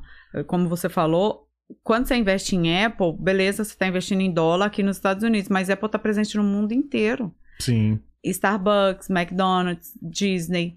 Então você está investindo a nível global. E quando você investe em uma empresa no Brasil, é mais muito volátil, por exemplo, a eleições. É um mercado mais Sim. frágil mesmo. Eu acho que é. É, a insegurança jurídica, né? O Brasil tem, tem vários fatores, a própria moeda em si. Ah, o americano, conf- em 94, a gente tem. uma- 94 até 98, você lembra que o real era forte, você comprava coisa no exterior e tal. O americano já cresce sabendo que não vai ter grandes variações, que a moeda dele é forte. É. Acho que isso pesa muito. Tem- Inclusive, tá- tem tem muita gente que mora no Brasil e tá investindo aqui, porque é uma forma de proteger. Isso. Né? É isso que eu também. É uma das coisas que eu falo para as minhas alunas, que elas falam, Thelma, mas eu quero morar no Brasil quando aposentar. Gente, mas o pessoal já mora lá e investe aqui. Isso não Sim. tem nada a ver, o dinheiro é seu. Tranquilo, é. Você Tem pode morar em qualquer lugar. Você já viu falar daquela Avenue? Que, é- Avenue, é, aham. que, que é tudo em português e tal. Você abre o cadastro lá e tudo. É. Quem, isso pra quem tá lá, no caso, né? Tá Pode. Cara, então, ho- hoje o mundo tá globalizado, né? Inclu- inclusive nos investimentos. Então, Sim. a pessoa tem muitas maneiras de, de- de diversificar seu patrimônio, mas o primeiro passo é fazer seu curso e entender o que, que precisa. É, né? tem que entender. Cada um tem seu, Olha sua só, necessidade. que loucura. A gente fez faculdade na Sim. mesma época. Sim. A gente precisava ir até a faculdade. Sim. Que dia? Hoje eu faço o MBA Uhum. online de finanças lá no Brasil, porque Uhum. também eu não vou fazer MBA em inglês, né? Sim. Eu até faço outras coisas em inglês, mas Sim. MBA não deu, não. Meio pesado. E eu com criança, com filho, com trabalho, quando que eu Um ia aí, conseguir é. ir para uma faculdade? Por isso que é tão incrível essa coisa de curso online. Eu adoro, adoro. Eu só Uhum. faço curso online, não tem chance de eu sair de casa para estudar. Sim. Então, você faz no seu tempo, na sua casa, num lugar que for. Todos os cursos que eu fiz, no começo principalmente, era com fone no ouvido, vacuum, limpando casa de cliente e aprendendo. Então, não tem como você dizer, ah, eu não tenho tempo. Quem quer faz. Quem quer faz, quem não quer inventa desculpa. Ah, não tem. Sempre dá-se um jeito. Sempre Se- dá. Sempre dá-se um jeito e, e- a economia é o seguinte: ou você vai ter que aprender ela agora, ou um dia vai ser obrigado a aprender. É. Ou seja, pra você guardar ou pra você sair do perrengue. É. Uma hora você vai ter que aprender a administrar o seu patrimônio. Ou então você vai viver pesando em cima dos outros, É. pedindo ajuda pros outros o tempo todo. E a gente que tá aqui já ajuda muito a família, né? Sim. Pelo menos a maioria. Sim. A gente já é apoio de muita gente no Brasil. E aí, acontece alguma coisa com você aqui? Aí lascou, né? Ninguém vai te ajudar em real, pensa. É. A confusão é cinco vezes mais barata do que é hoje.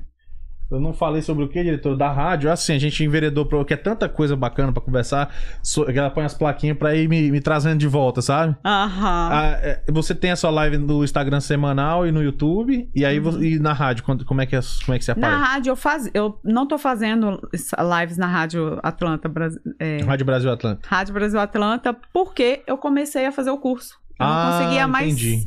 Eu falei, Débora, não vou Por conseguir. enquanto, então, deu uma pausa. É, deu uma pausa por causa do, dos cursos, do as MBA gravações. e tal. Ah, tá. Perfeito. é. Tá falado então, né, diretora? Ah, e quem não conhece ainda a Rádio Brasil, é só seguir lá, rádio.brasil.atlanta no Instagram. Isso. Ou, e agora eles têm- também têm tem site, né? Website, que é www.radiobrasilatlanta.com. Ponto Brasil com. com Z.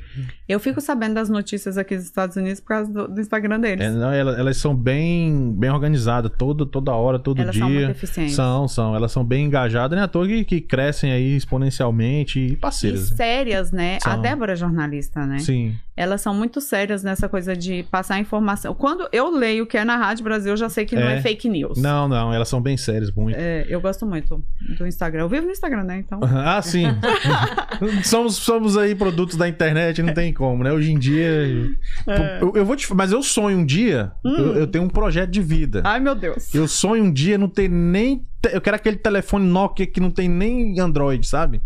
Eu tenho um meu sonho um dia. Satélite. Descone- é, desconectar geral, sabe? Assim, viver Você no. sabe que eu também tenho isso? É Eu sério? Pois eu é. acho que a gente vai encher o saco num nível. É, nossa, velho. Eu vou te falar, a internet tem hora que enche o saco, mano. É. Não, é uma cobrança incessante. É uma Mútua, cobrança. né? Mútua. A gente também. É uma autocobrança, o que é pior, porque quando a gente tem uma pessoa pra cobrar, você manda ir pra aquele lugar e. tá- Mas não, a gente mesmo se cobra a sempre É. tá gerando. é Porque às vezes você, ah, vou tirar essa semana, vou relaxar. E você olha, puta merda, tem um número aqui que eu tenho que aumentar, caiu o engajamento, não sei o quê. Cara, é um lance muito, muito louco, É né? muito louco, A né? internet- E não tem hora, não tem dia. A gente tá ligado o tempo Tá inteiro. deitado na cama ali pra pegar no sono. Eita, lembrei de fazer um post aqui. E ainda a gente aqui no Brasil, tem, aqui nos Estados Unidos, é pior por causa do fuso. Pois é. Porque só aqui dentro dos Estados Unidos tem a diferença de fuso. Assim que eu enricar, nunca mais eu faço podcast. Vocês vão ver. Mas me conta aqui, eu quero saber uma coisa sobre. Ah, pirou, agora não tem me- problema, fica à vontade. Eu sou a sua. Não tem problema nenhum. Você tem. é, Não sei, me conta sua história com criptomoeda. Conto, conto sem problema. Eu tenho um canal chamado CryptoPanda. Panda é meu apelido, a galera me conhece do Brasil como Panda. Só basta você olhar eu andando, parece um panda desengonçado. então meu apelido é Crypto. A altura é de um É, panda, de tá, um- gente? Ele é pois bem alto. Todo mundo fala isso. é Você é uma quarta pessoa que fala isso. Chega, ué, mas você é alto, porque eles me vêem sentado aqui, acha que eu sou baixinho, porque eu deixo bem no nível do convidado pra não ficar muito. Aí, mas não. Inclusive, tem uns que traz camiseta pra mim, às vezes da empresa e tal, de presente. Aí traz. Eh, traz É. é M, né?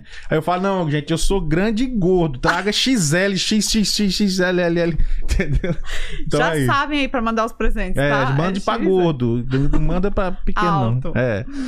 É, a, a cripto foi uma evolução do, do- da questão do investimento, né? Quando eu comecei, que sabe que esse, esse negócio do investimento, pra quem não sabe, ela com certeza sa- sabe, a Thelma, é, é- é uma coisa viciante, né? Quando você começa a aprender, você começa a colocar seu dinheiro aí, você começa a ver o negócio caminhando, você quer pôr mais, você quer entender melhor e tudo. E eu sou, eu, eu- só que eu já sou aquele investidor é, agressivo. Eu, eu- É. eu, eu fiquei um tempo como investidor moderado, na renda fixa, na, na, na, na- no saves e tal, no- no- no- nos fundos, na, no, no ETF, né? Aham. Exchange Traded Funds, né? Uhum. Que eles falam aqui e tal.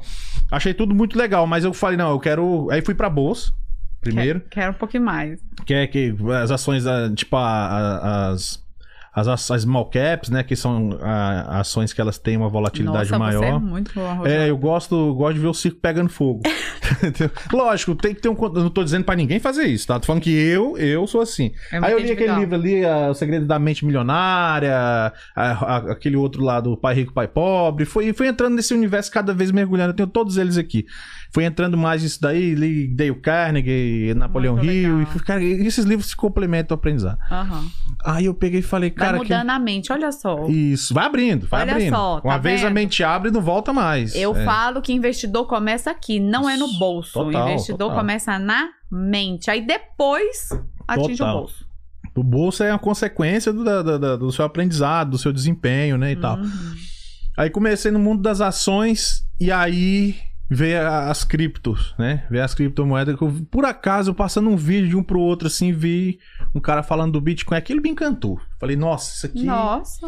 me encantou totalmente. Ele começou a falar da blockchain, não vou me aprofundar muito, porque senão vai ficar muito denso, mas falou da blockchain, como funciona, falou por que, que o Bitcoin apareceu, né? Que foi depois da crise de 2008 para 2009, porque Uhum.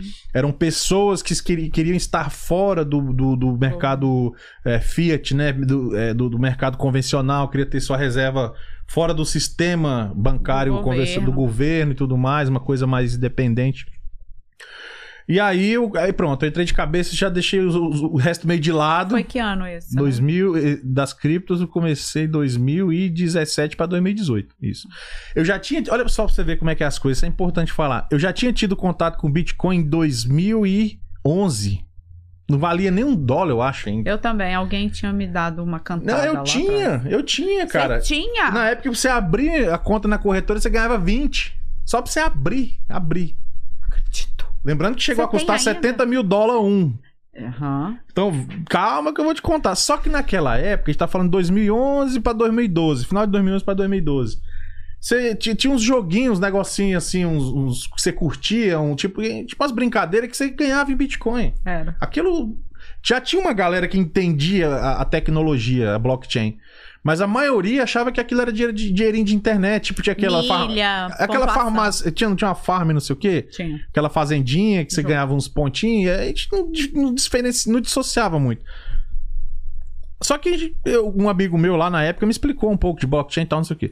Eu tinha 40 bitcoins. Tava numa, numa- num computador, no, no HD que eu tinha lá, Jesus. numa carteira lá, no, no- porque a carteira é um, um código, né? Um número. Tava lá guardado num, num bloco de notas, não sei o quê. Eu acho que nem tinha corretora no Brasil ainda. Você tinha que fazer cadastro de corretora fora. O negócio tava chegando, acho que um outro. É, não tinha não. Aí deixei esse, esse computador, acho que o jogo sumiu, sei lá, é computador velho, eu dei, dei pra alguém, sei lá o que. Daqui a pouco comecei a valer um dólar, um dólar e pouco. Falei, cara, eu tenho. Fui procurar, falei, não, não achei mais. E eu fui nos e-mails, tudo. Se tivesse nenhum e-mail, pelo menos. Esse é o problema do Bitcoin. Aí eu comecei a acompanhar de longe. É, porque o coração. Eu Então comecei- você perdeu esses Bitcoins. Perdi, perdi pra todos sempre, amém. Só, só se eu tiver de repente mandado algum documento anexado em algum e-mail. Tem alguns e-mails velhos assim que eu fico tentando lembrar a senha. Vai que sei lá, vai que o dia eu dou sorte. Muita gente perdeu o Bitcoin. É porque não sabia que Bitcoin era o que é hoje, né? Ah, ninguém tinha ideia de que virar. Assim, tinha aqueles entusiastas da comunidade da, da. Como é que a gente fala? Da criptografia, né? Aham. que já tinha uma ideia, porque é um projeto muito bem feito, não tem como você é, é, mudar o código, né? Mudar o que, tá, o que tá ali. Mas naquela época era muito incipiente. Hackear, né? Não tem como Não. hackear. Precisa de uma força computacional muito grande pra você mudar o que tá ali. Um Bitcoin que tá na sua carteira só sai para outro se você enviar. Não tem como mudar É. o que tá na rede, né? Que é como um livro caixa, né? É isso. A gente depois precisa fazer um só pra falar de, de de criptomoeda. porque- Aí eu que vou te entrevistar, porque eu até a- a- entendo, sei falar sobre Bitcoin. Inclusive, tem um módulo no meu curso que eu descobri recentemente o aluguel de Bitcoins. Sim. Sim, tem, tem. Eu tô fazendo agora com o Ethereum, que é o DeFi, que a gente fala. Ah, não De- sabia. É, eu tô. tô- Você aluga por onde? Qual corretor? Eu uso a Uniswap, que você gera liquidez para rede, eles utilizam a sua cripto e te remuneram para isso. É super legal porque você faz isso diretamente com um contrato, você não tem uma instituição centralizada. Então, você vai lá, sei lá, põe mil dólares. Eu até fiz uma série agora no meu, no meu canal falando só do DeFi. Ah, É super interessante, que eu acho que é o futuro do, do, do sistema bancário. Que vai chegar uma hora, daqui a alguns anos, que esses bancos grandes já não vão ter tanta expressividade. Vai ser um, um contrato. Também Tipo, você pode pegar dinheiro emprestado, cara. Eu Você deixa um acredito. colateral e pega emprestado aí. Se a gente for falar disso aqui, vai mais umas 5 horas falando de, de cripto aqui. Então, vou assistir esse seu. Você fez Opa, um, tá uma série? Tem, tem uma playlist lá. Ah, eu vou Uma assistir. playlist. E eu não terminei, eu acho que tem cinco vídeos. Eu tô Mas gostando muito dessa ideia de aluguel de bitcoins pra Sim. aumentar o patrimônio, o portfólio. Crescer Ah, mesmo sim. dinheiro, fazer dinheiro, fazer dinheiro. Gente, mas antes mais nada, corta pra mim, diretora. Antes mais nada, faz o curso dela primeiro do básico. A gente tá falando aqui porque a gente já tem um. eu- ela, principalmente, né? Já tem um conhecimento legal e eu já, já, já dei muita canelada. Já, É. já perdi dinheiro, entendeu? Porque. eu- Bitcoin é cavalo selvagem. É, não vá de cabeça. Se você não entende de ações, não entende do, do, Se você não do princípio fez- de volatilidade. É, e se, você tem que ter o longo prazo. Não dá Uhum. pra gente colocar Bitcoin pro longo prazo. Até tem gente que, que quer, mas pensa que o Bitcoin tem desde 2008. É, 2009, é. E eu- 2008, 2009, é. 2008 começou. É. é.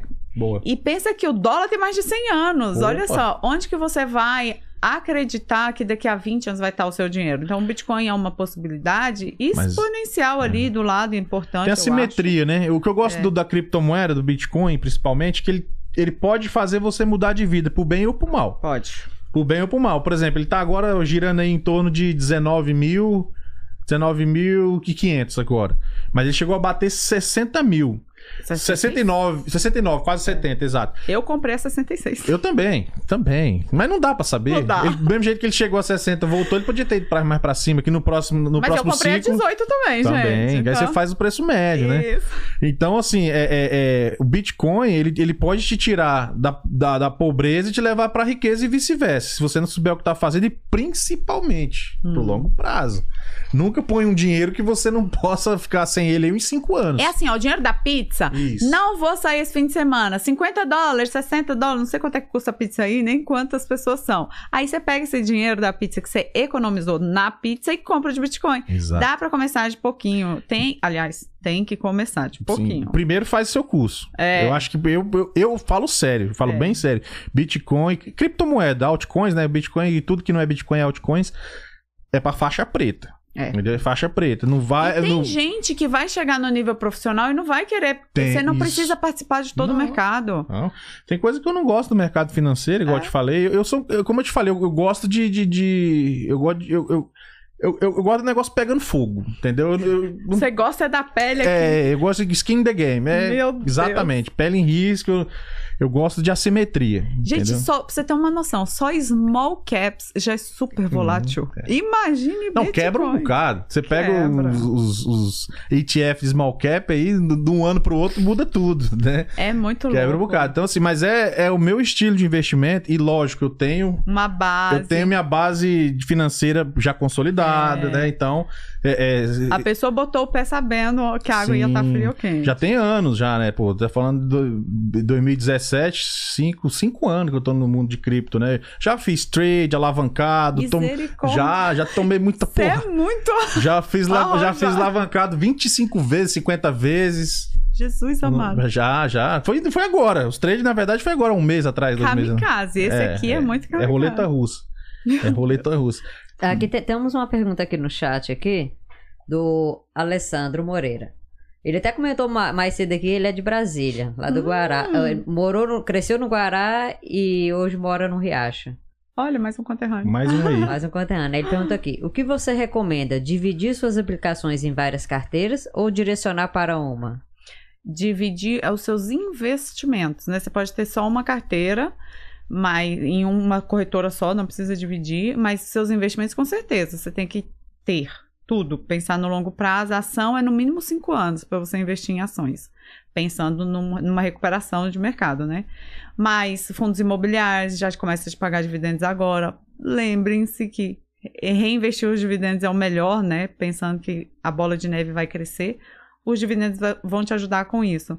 Mas é, tem dividendos, tem ações, tem ETFs, né? Que é uma cestinha de ações lá dentro, que o, o Fábio falou aqui mais cedo. É, que mais, Fábio? Fundos imobiliários, eu Fundos acho que é uma boa para quem tá começando também, porque é o, mesmo, é o mesmo princípio, né, dos, dos imóveis, quem gosta É. de imóveis, né? É, que- por exemplo, eu não tenho casa, então eu invisto bastante no mercado imobiliário. 30% da minha carteira tá lá, porque eu não tenho casa. Então, de repente, se você já tem casa, pode investir mais em ações, pode investir mais em renda fixa. Tem que saber se você é tão arrojado assim, ou se É, não, sim, sim. é menos arrojado. Eu gosto de ver sangue. Deus do céu! Gente, eu acho que eu nunca conheci alguém tão. Val- tão... Mas pera lá, pera lá um pouquinho. Como diz o Ciro Gomes, pera lá um pouquinho. Deixa eu explicar a minha parte. É, mas eu não coloco, assim, também, é, é- é aquele gerenciamento de risco, né? Eu, eu pego um- aquele dinheiro da pizza. Da cachaça. a- da, da cachaça não, pô. A cachaçinha também é bom. pô. Tá bom, guarda. eu boto da pizza, que Da só pizza, que a pizza pizza. engorda, eu ponho. Não ajuda com nada. É, mas quando eu. É porque, tipo assim, eu tenho uma filosofia o seguinte: o que é pra ser arriscado, eu ponho pra ser arriscado mesmo. E o que é pra ser seguro, seja seguro mesmo. Então, assim, eu não tiro do seguro e ponho no arriscado. Então, eu tenho ali, sei lá, é, eu pego 50%, coloco em coisa bem conservadora. Por longo prazo. Isso, longo prazo e tal, que é essas, essas, essa- esses a ativos que você já falou. explicou, exatamente. Pego 25%, coloco ali em é, ações de grandes empresas como Apple, Legal. Johnson Johnson, 3M, empresas Legal. que estão aí há muito tempo. Pego mais 25, aí já coloco aí no, no small, small cap, É. né? Que é arriscado, mas nada comparado com a volatilidade das cripto. Aí 25 é tiro, Mas- porrada e bomba. Mas small caps pro longo prazo, principalmente se você tiver no ETF, tá massa. É, a Apple no início dos anos 2000 era considerada small Netflix. cap. É, Netflix, boa, Google. Tesla, tudo era small cap. Todo mundo começou como small É, cap. porque você investe em umas 10. Se uma se der bem como foi o Tesla, como foi a, a, a Netflix, você já tirou a diferença, né? Ó, vou te dar, eu vou te dar um, um, um gift aqui agora, um presentinho que eu sei que o, Opa. o Fábio já conhece. Hum. Existe um ETF de small caps. O que, que é isso, ETF? Tem um cara, uma empresa, gerindo essa. É, é um time. Pensa como se fosse um time de futebol. O que, que o treinador faz? Ele quer os melhores jogadores, não é isso? Fica de olho nos outros. E aí, o, o ETF de small caps é isso. Tem um cara, um treinador, olhando o time dele dos melhores small caps do mundo. Vamos botar. Ninguém sabe o que, que vai ser, né? Mas um dia pode ter sido a Netflix que estava nesse bolo aqui. E você participa desse crescimento com um risco menor. Lembrem-se que isso aqui é pro longo prazo. Então, dá, dá para você participar desse mercado, crescer o seu portfólio no longo prazo e com menos risco, sendo que tem uma puta grande gestora cuidando disso tudo. Sim, exatamente. Ele até falou aqui, o, ó, desculpa interromper Sem problema. Que ele falou que aqui no Brasil várias instituições fazem o perfil do investidor para saber o perfil, né? mais, mais risco, menos risco? Tipo assim, qual o seu perfil de investidor? Maravilha, isso mesmo. E se você não tem alguma. é, por exemplo, quando você abre a conta na corretora, faz isso. Se você ainda não abriu, bota no Google como descobrir o meu perfil. Lá tem ah, infinitos testes que você pode saber. Pra Começar, todo iniciante é conservador, né? Depois você vai ganhando confiança, entendeu? vai ficando desse jeito aí. Pois é. Mas é, mas é, é é isso- é bem isso mesmo. Lá é, é importante até fazer esse perfil, porque evita de você, de repente, entrar num produto que você não conhece bem. É verdade. Porque se você é moderado e você tenta entrar num, numa ação de small cap, por exemplo, lá no, no- na corretora, eles não vão deixar. Não, Você eles falar, não esse, esse- investimento não combina com o seu perfil e tal. Acho que já É, é, é um break ali pro cara não fazer cagada, né? é. Perder tudo. É. É verdade. Eu tava conversando com a minha amiga que ela ficou, ai, me ajuda, me ajuda. Eu falei, eu não, eu não posso te ajudar. Porque quando a pessoa fala me ajuda, o que ela quer é que eu monte uma carteira pra ela. Sim, É aquela dica, né? É, e eu falei pra ela, amiga, olha só, você não vai aguentar. Eu montei uma carteira pra minha irmã, porque é a minha irmã. E ela no próximo mês falou: não, não, não. Pode vender. Não, não aguenta a volatilidade. Se você não entender antes, nem vai. Nem vai, é. Vai devagar. Para começar a investir, eu falo pro pessoal, gente, começa com. Não despreze 50, 100 dólares. Com 50 dólares você compra a ação da Coca. A Coca tá É por aí, é. por aí. Uhum. É, compra Bank Wells of America. Bank of America. Você compra ações pequenas. É, o que eu tô falando é o seguinte: não tô falando pra vocês comprarem isso, tô falando. Começa, a gente começa com pouco mesmo, pra gente ir sentindo e construindo o patrimônio com pouco mesmo. Então, percebendo onde que você vai. Porque não adianta. Eu monto o portfólio a pessoa fala: não, não dá pra mim. Não Uma dá. das dicas que eu dou pra quem tá começando aí, como, como quem tivesse que dar dicas sou eu, né? Mas eu vou, que é porque eu tô lendo um livro que tem uma que tem uma, uma- você deve ter lido, ou se não leu, eu recomendo. Hum. O Homem Mais Rico da Babilônia. Você já leu? Você vê o que, que ele fala, né? Junte, guarde 10% pra investir. Se você 10% não importa de quanto, de quanto você ganha. A gente começa é do pouco mesmo. Exato. Engasguei. Não tem problema não. Então, junte do pouco que, que esse pouco ao- no longo prazo, nos juros compostos, vai vir muito. É isso que muda seu jogo. Tem um um artigo da Ai, droga. Blog ao vivo, né? Não tem problema. É, esse- ah, não, já O aconteceu coisa. é já aconteceu cada coisa aqui ao vivo que, você não, que eu tive que cortar no outro dia. Meu Deus, É. não, vai. Vou, Isso é o de menos, nem preocupa. mudar Nem a pre- postura. nem se preocupe, nem se preocupe. Aqui já aconteceu muita coisa. Eu até esqueci que eu ia falar do. A gente tava falando do- dos 10%, que a pessoa. Que, que não importa quanto ela ganha. Ah. Igual, igual o livro até fala, isso é um milenar, né? Um aprendizado Milenar. milenar. é.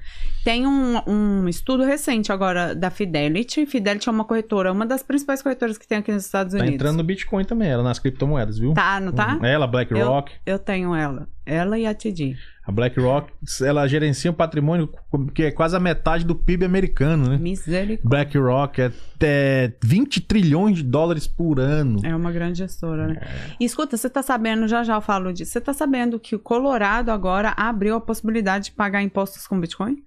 Tô sabendo. Ah, eu ouvi falar isso. Tô sabendo. Gente, Bitcoin tá ficando tão forte, é, não é recente, né? Mas é o, é o Salvador, que é um país. Hoje tem o Bitcoin ao lado do dólar como sua moeda oficial. Exatamente. Olha quanto isso é eu, forte. Eu já acho interessante. Tem os caixas eletrônicos de, de Bitcoin. É, e, e é mesmo, eu acho também super Agora é o momento do plantio. É, o Bitcoin, eu, eu, eu acredito que é a última grande baixa que, que o Bitcoin tá dando. Mas enfim, lá vai eu de novo entrando nas criptos. Continua seu raciocínio. Não dá, porque tá muito inserido na nossa vida, É, né? muito. O que eu tava falando era da, o Os 10%. Fidelity. É, os 10%. Olha lá, a diretora tá de olho. A Fidelity fez um, um estudo que saiu agora, em 2022, recentemente, que 88% dos milionários são self-made. Ou seja, eles fizeram o dinheiro. E lá ainda fala que não são grandes empreendedores que estouraram e nem são herdeiros, são pessoas que constantemente fizeram aportes regulares, de depósitos, né, regulares. Então, todos os meses por 20 anos, não dá para você não chegar lá. É verdade, eu concordo. É um artigo, gente, 88% é quase É, quase todo. quase todo mundo é, uma que grande é maioria. Uhum. que chega lá e, e consegue juntar por causa dessa regularidade aí que ele tá falando do Do livro, qual é o livro? É o Homem Mais Rico da Babilônia. Da Babilônia. É, Muito ele- legal. ele fala Principalmente que- do meio pro final. O comecinho é meio É meio enjoado. chatinho, é porque ele conta a história, papapá. É um vocabulário mais antigo. Isso, eu, eu achei meio, meio dif- Eu tive que ler- tinha que tinha que ler umas duas, três vezes pra Eu já sou meio burro, aí tinha que ler umas, tinha que ler umas três vezes pra entender, mas consegui. Se eu conseguir ler, todo mundo consegue. Mas eu, tenho, eu tenho uma pergunta aqui. Você Aham. falou no início, você falou das corretoras que tem para cada perfil de imigrante, né? Para que você poderia é, dar uma indicação, pelo menos de uma nas, nos três perfis de imigrante, o que tem só o passaporte, Uhum. o que tem o IT number e o que Uhum. já tem social. Posso. A Fidelity abre contas para quem tem Social Security Number ou ITIN. A TD Ameritrade abre contas se você tiver só o seu passaporte, mas também para todo o resto, né? A TD abre para todo mundo e para quem tem é, passaporte. Existem outras, você pode pesquisar. Eu tenho vídeo no YouTube, eu tenho YouTube, um, e-book também explicando, mas eu guardei essas duas para Uhum. falar essas que já, duas. já resolve, né? É, para ajudar o pessoal. E o seu Instagram, tá, pra galera tá vendo, quem tá em casa, tá saindo do lado aí também. Uhum. é, e tá na descrição do vídeo também. Isso. Pra quem tá assistindo, quem for assistir depois que o vídeo fica, aí já. Já vai lá que vai pegar todas essas in- informações. Mais alguma pergunta por agora, diretora? Não, por agora não. Beleza. Tem mais alguma coisa que a gente não falou que você gostaria de falar? Fica à vontade. Hum. Antes de eu ir pras 10 perguntas, você veio da Califórnia, então eu tenho que fazer as 10 perguntas aqui. Ai, meu Deus. É. Acho que, eu, acho que eu ainda vou falar muita coisa aqui nessas 10 perguntas. Vamos pra elas. Então. Quer ir pra elas, então? Então tá bom. Qual foi o pior e o melhor momento da sua vida? Aqui, nos Estados Unidos, Geral. na vida. O pior momento da minha vida foi quando meu pai morreu. Que foi, eu tava no Brasil tem um tempo. Foi surpresa. Ele teve infarto, foi horrível. E ele morreu na- nos meus braços, meu Nossa, pai. pesado, hein? É. Mas você sabe que esse não foi o pior? Ah, O não? pior foi ficar sem ele. Aham. Foi se acostumar depois. É. Hum. Tanto que muito, eu acho que eu nunca nem te contei isso. É, eu acho que eu nunca falei isso. Depois de um tempo que eu fui falar, que eu percebi que isso era um momento chocante. Mas não era esse o pior. Eu nem percebi que isso era o pior. O pior era viver sem ele depois. No outro dia ele não tá Entendi. aqui. A falta, né? Ela me lembra uma atriz da Globo, eu não tô lembrando de cabeça aqui agora. É, eu- depois eu vou procurar, eu, eu te. Como é que é? É, não, mas é, tem uma atriz da- de, de novela e tal, que eu não tô lembrando agora. Eu sou noveleiro, gosto de ver novela. Ah, é? Aí tem algum. Tem uma atriz, não tô lembrando o nome agora, mas você me lembra ela. É, Bianca Baita? Põe esse nome aí, diretora, pra ver se. Ah, mas quem tem que ver sou eu aqui, né? É. Deixa eu ver se é esse Uai. nome. É uma que tem cabelo enroladinho? Deixa eu ver se é. Que tem um olhão, né? Esse olho dela, Ave Maria. Bianca, deixa eu ver. Bianca Baiten? Seu olho azul? Gente, a Mona Lisa, ela vai. Ela vai vir aqui, tá? No outro podcast. Um, Ó, é- um outro podcast. Da próxima. Eu não vou atrapalhar a agenda do podcast alheio também. Mas já já ela Deixa eu aparece. fazer a próxima pergunta, eu vou dando uma olhada aqui. Ah, um livro. Qual livro que você mais gostou? Gente, o livro. Eu vou falar do meu nicho, né? É o melhor. é, eu acho, acho que vocês já vão ouvir falar muito sobre isso. É o Pai Rico, Pai Pobre. Porque Sim. ele traz as duas mentalidades. A mentalidade do pai pobre, que é o pai biológico, né? E o pai rico, que foi quem trouxe essa mentalidade. Vai andando ali do lado, vai dando umas aberturas na nossa mente. Robert Kiyosaki. Pra mim, é o melhor livro de mindset, de mentalidade. Não tem igual. Pai Rico e Pai Pobre, sim. É um best-seller, né? É, Best-seller Robert Kiyosaki. é. É bem interessante que é bem como você explicou. Ele mostra a realidade do, do, do pensamento de escassez e o pensamento da pessoa que... que É, são, é, da mesma situação, eles, têm, eles conseguem ver de maneiras diferentes, né? é muito incrível. Vale muito a pena ler. E hoje em dia deve ter audiobook também disso já. Tem, tem. Fácil, fácil. Mas eu gosto do paperback mesmo. Eu gosto de pegar no papel. Eu não gosto Aham. de, de- de digital. Eu gosto de pegar no paperback. Se eu pegar um, um material que só tem digital, eu imprimo. E gosto. É, coisa de. Mania. Eu não ia usar esse. Eu não posso dizer que é coisa de velho, que ela tem minha idade, cara. Eu vou É. ofender minha convidada. É, gente, eu não sou velha, não, vai. Ma- Ah lá. Não, não é essa. Não é essa. Não até é. o final você vai Eu vou tentando lembrar, até o final eu lembro. Parece também, mas não é essa que eu pensei, não. Ah, uma comida. Eu gosto muito de. Ai, Jesus. Eu gosto muito de sushi. Gosto de comida japonesa, assim. Saudável, carne. né? Bem healthy, né? Ah, mais ou menos. pra ver que o açúcar aqui é o pior, né? Nem falar nada, sabe? Deixa isso pra lá. Uma bebida? Ah, eu adoro vinho. Vinho. Os mais brancos, A os Califórnia mais tem uma, tem, uma, tem uma gama gigantesca de vinhos bons, né? Napa é bem famoso. Uhum. Mas a gente tem muitos vinhedos aqui também, tem, né? Tem. Mas eu, eu tomo muito vinho lá da Califórnia. Primeiro que é mais barato, né? É, né? É, porque é daqui dos Estados Unidos. Não, é bom. Não perde nada pros europeus, Não. nem argentinos. Tá na rota do vinho, É. né? Napa ali tá na rota do vinho. Pois tem é. muitos vinhedos lá, fa- é, familiares. Então você Sim. vai e toma o vinho que saiu agora do. Bem baratinho. Ah, essa- Você já foi lá nessas Aham. vinícolas já? Sim, é um programa é, corriqueiro. Só não dá pra levar criança, né? Eu tenho três, aí você Aham. imagina que eu vou menos. Sim, sim. Mas você paga 10 dólares o Legal. tasting. É. Aham, Vai provando várias qualidades e É, tal. aí você senta lá e fica uma pessoa te servindo esse vinho é de tal coisa, de tal coisa. Muito legal. A experiência Show. é incrível. Show, acho interessante. E é né? Sacramento, nem é Napa. Napa é caro. Aham, aham. Napa é caro. Sacramento fica perto de São Francisco, você falou, né? Aham. E perto de Napa, é uns 40 Uhum. minutos, 50 minutos. Imagina, se aqui é barato o vinho, imagina lá. Você sempre morou lá nessa região? Só morei lá. Ah, Aham. massa. Mas Lá é bom que não neva, né? Assim, não faz Não. tanto frio, né? Não. Eu já fui em São Francisco uma vez. Só venta, né? Venta bastante São Nossa Francisco. senhora, venta muito. Mas sabe onde neva? Em Lake Tahoe, que é próximo da gente, que é umas Ah. duas horas, Pro norte. que é mais alto, assim.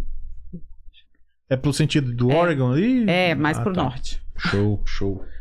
Ah, o que mais te incomoda? Ai, meu Deus. O que mais te incomoda? O que, que será? O que, que sua amiga deve achar que mais te incomoda? O que, que mais me incomoda? Eu vou te falar o que, que é que mais me incomoda. É a pessoa querer que você pense como ela. Hum, Caramba. nossa, você deve andar Cara, muito é incomodado verdade. ultimamente, né? Porque é o que mais, é o que mais tá acontecendo, principalmente na política. Putz, religião. Ih, nossa. Senhora. E eu acho muita arrogância. É muita arrogância. É porque ele, o cara fala que ele é, ele, ele é a verdade, né? Não tem É. discussão, né? Perde o propósito e aí vira sobre a pessoa. Sim. É ridículo. Personifica aquela coisa. Ai, Somente a religião é complicado mesmo. É. As paixões. Se você pudesse dizer um muito obrigado a quem você diria? Ai, lembrei da Anitta agora. Ah, é. Eu agradeço a mim mesma. A mim A, auto-homenagem, né? É, Nossa, que coisa brega, mano. Não é? Não é? Você se auto Mas é porque ela é muito chocante, né? Ela gosta de lacrar. É, mas que é brega é. É. Auto-homenagem não dá. É, pessoal, guarda pro espelho, né? Você É, fala essas coisas. Fala pra- sozinho ali no escurinho do quarto. É. Eu sou foda, mano. Eu diria, eu diria muito obrigada pra minha mãe, porque ah, eu hoje eu- o que eu mais quero ser é quem ela é. O meu target de vida, o meu goal de vida, de ser humano, é chegar mais perto do que ela é hoje. E, e olha que minha mãe é super inteligente, mas não é uma pessoa que foi pra faculdade. Não foi porque não quis também, né? Mas tem a sabedoria da vida, tem essa calma e etc e. Eu fico pensando, mãe, espero que você na minha idade não, seja, não, não fosse assim, né? Porque mu- o tempo traz muita coisa, né? A sabedoria, Opa, a calma. demais. Isso, o entendimento. E minha mãe tem esse exercício de humildade, de ouvir o outro, de não achar que ela é a dona da razão. E eu não vou dizer que eu também não acho. Às vezes eu também acho que eu sou a dona da razão. Às vezes eu também acho que, é, que eu sou arrogante. Eu também sou assim. E luto contra isso. Eu acho que é por isso que eu tanto me incomodo nas pessoas, né? Deve ser porque eu tenho isso. E, e eu tenho a minha mãe como target por isso. Então, ela me ensina a ser melhor. Meu Hum. muito obrigado hoje seria pra minha vida. Minha vida inteira seria pra minha mãe. com Como é que é o certeza. nome dela? Thelma. Thelma. Thelma Cíntia também, não? Não, Thelma Aparecida. Ah, tá. Beleza. É. Ah, ah, uma virtude que você considera. Você quer mais água aí? Você- Não. Tá beleza? Desengasguei. Uma virtude. Eu acho que eu perco pouco tempo com aquilo que eu sei que eu não sou boa. Eu não sou boa naquilo. Eu não vou gastar meu tempo com aquilo. Eu gasto com o que eu sou boa e contrato alguém se eu puder, né?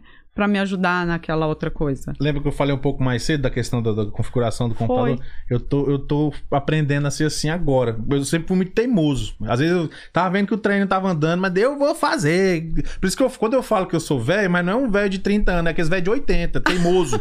entendeu?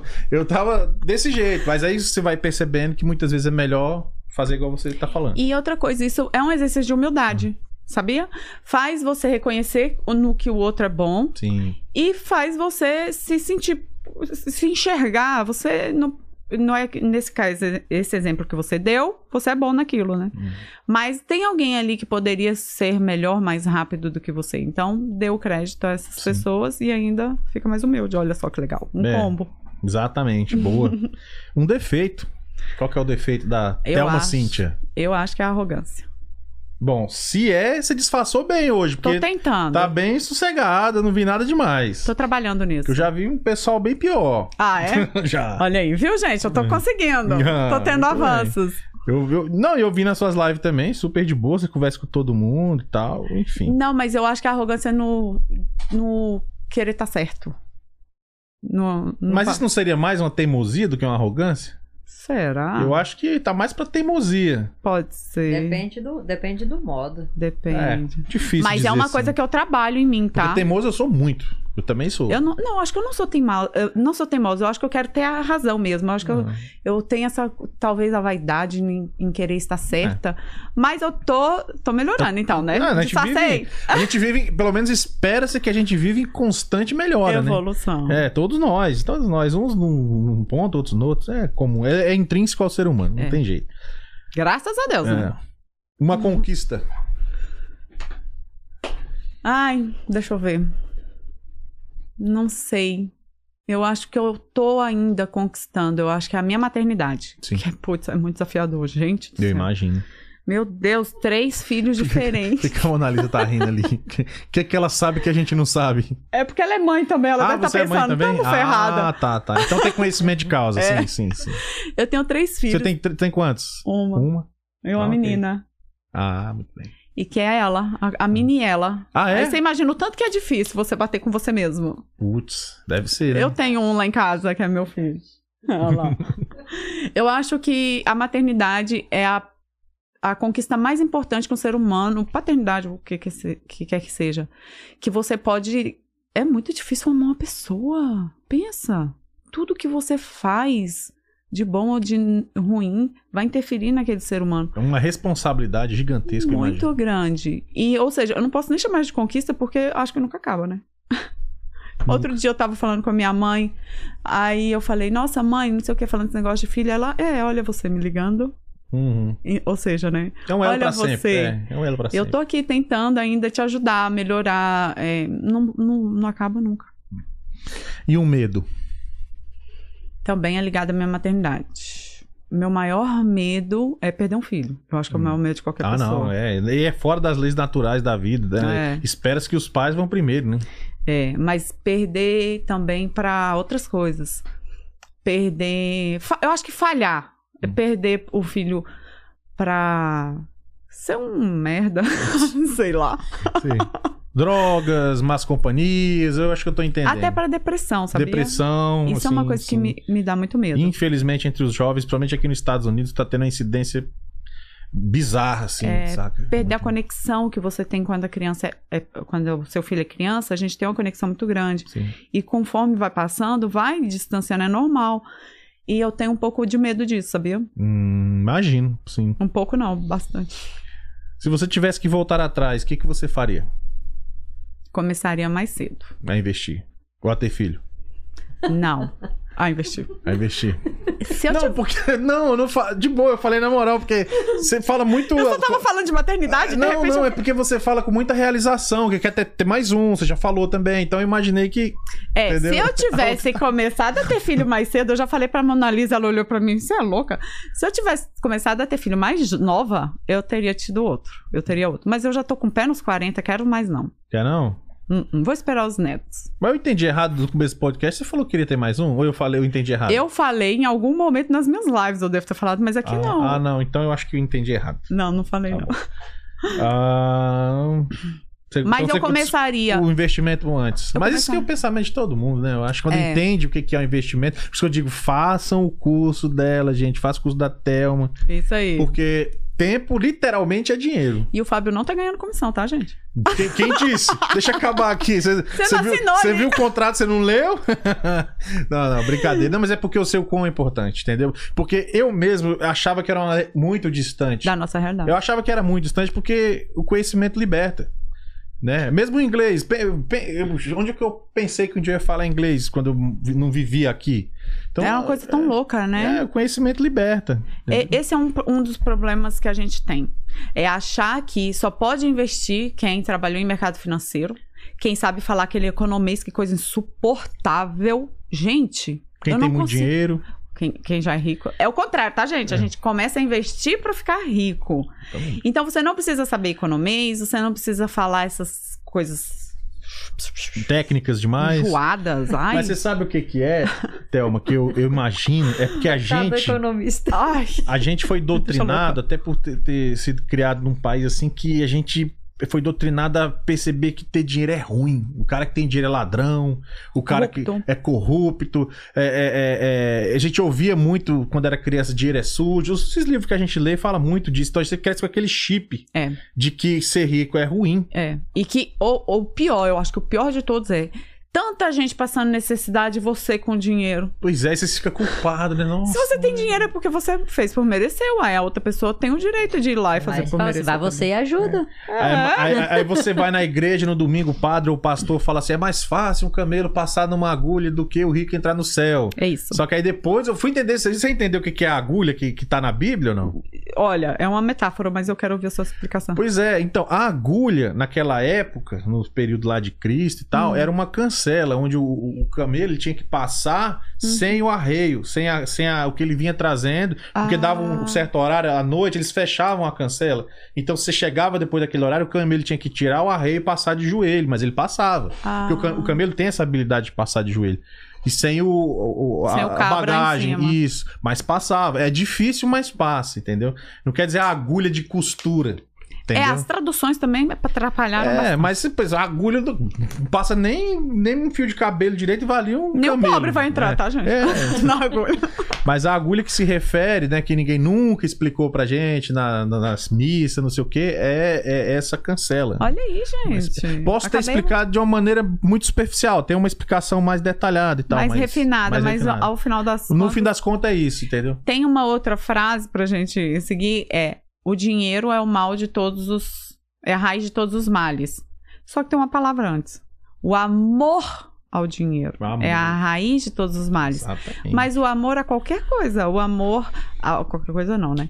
Mas o amor a o exagero, né? microfone é a raiz de todos os É, males. ah, eu amo, não sei o que. É, Tudo, né? Então, Então a gente cresce com esse chip de, de, de que ser pobre é, é positivo, e não é. é humilde. Aí eu vou repetir uma frase que nem é minha, é do Flávio Augusto da Silva, né? Uhum. Brasileiro, do dono do WhatsApp. O Né? WhatsApp, aham. Cara, bilionário. Geração de valor. Exato. O cara tem um trabalho fantástico, Fantástico. também. Ele, ele fala, cara, se o dinheiro traz a felicidade, eu não sei. Mas que a pobreza não traz, eu tenho certeza. mas é bem isso, entendeu? É melhor chorar dentro da Mercedes do que dentro do Ah, Fusca. Pelo amor de Deus. Eu acho que também tem um pouco de conversinha que a gente conta pra gente mesmo.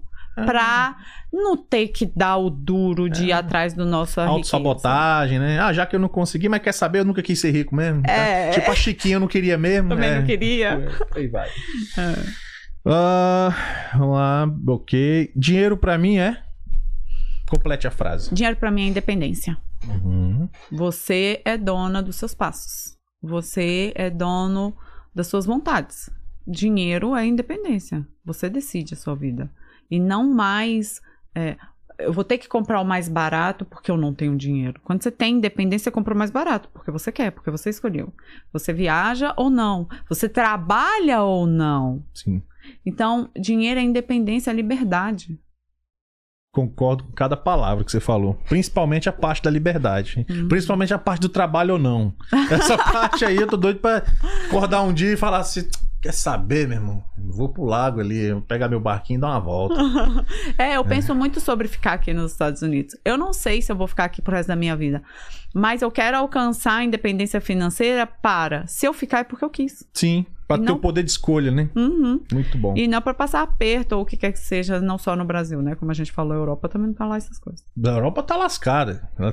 Olha o que eu tô te falando. Olha É. daqui, daqui quando começar o inverno. Eles estão. É. Vamos ver. Tomara que também não tô desejando mal, mas. Não, são Vamos a- pelo cenário geral. é a né? realidade, Pelo, tá? pelo cenário que tá se, se montando, se desenhando, né? Eu concordo. Como você se vê daqui a cinco anos? Ai, meu Deus. Rica! a Mona Eu vou, Lisa- depois, vou, vou colocar uma câmera aqui depois, eu pegar os convidados também, fazendo a- a- a- fazer uma coisa interativa aqui. Isso mesmo, vai ser É. ótimo. Ou aqui ou em cima da mesa, sei lá. É. Como eu me vejo daqui a cinco anos? É um cenário pequeno, curto É prazo, né? curto, é, não é tão.